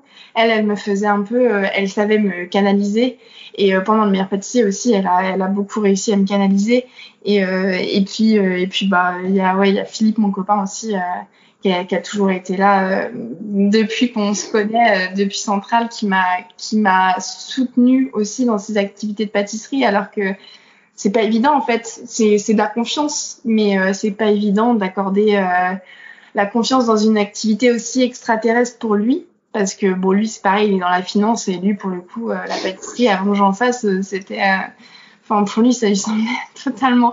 Mais bon, quand j'ai commencé à lui faire des bons gâteaux, quand même, il a, eu un petit côté intéressé. Mais, euh, mais c'est vrai que c'est pas évident. Enfin, je me dis euh, l'inverse. Si lui s'était lancé dans un truc comme ça, artisan, s'il avait décidé de devenir ébéniste, mais est-ce que je l'aurais, est-ce que je l'aurais suivi, tu vois? Est-ce qu'à un moment, j'aurais pas stoppé en lui disant non mais tu fais n'importe quoi, tu vois? Donc, euh, donc ouais, lui pour le coup, ça a été du soutien de A à Z. Donc euh, voilà, ça c'est, euh, bon, c'est, c'est, de toute façon c'est tous les gens, mais vraiment qui m'entourent très proches. Hein, c'est, c'est eux que je remercie. Bon bah super. Un grand merci Camille. Et puis bah du coup je te dis à très vite pour suivre tes aventures. Ça marche. Repose-toi bien pendant tes vacances, profite-en bien. Merci beaucoup. Merci Charlotte. Et on se revoit très vite alors. ouais, à très vite. J'espère que ce premier rendez-vous avec Camille vous aura plu. Je viens de battre mon record de l'épisode le plus long et encore j'avais tant de questions à lui poser. Mais la bonne nouvelle, c'est que vous retrouverez Camille dans trois mois. Si vous avez des questions que vous aimeriez que je lui pose, rendez-vous sur pourquoipasmoi.co ou en m'envoyant un email à charlotte at pourquoipasmoi.co.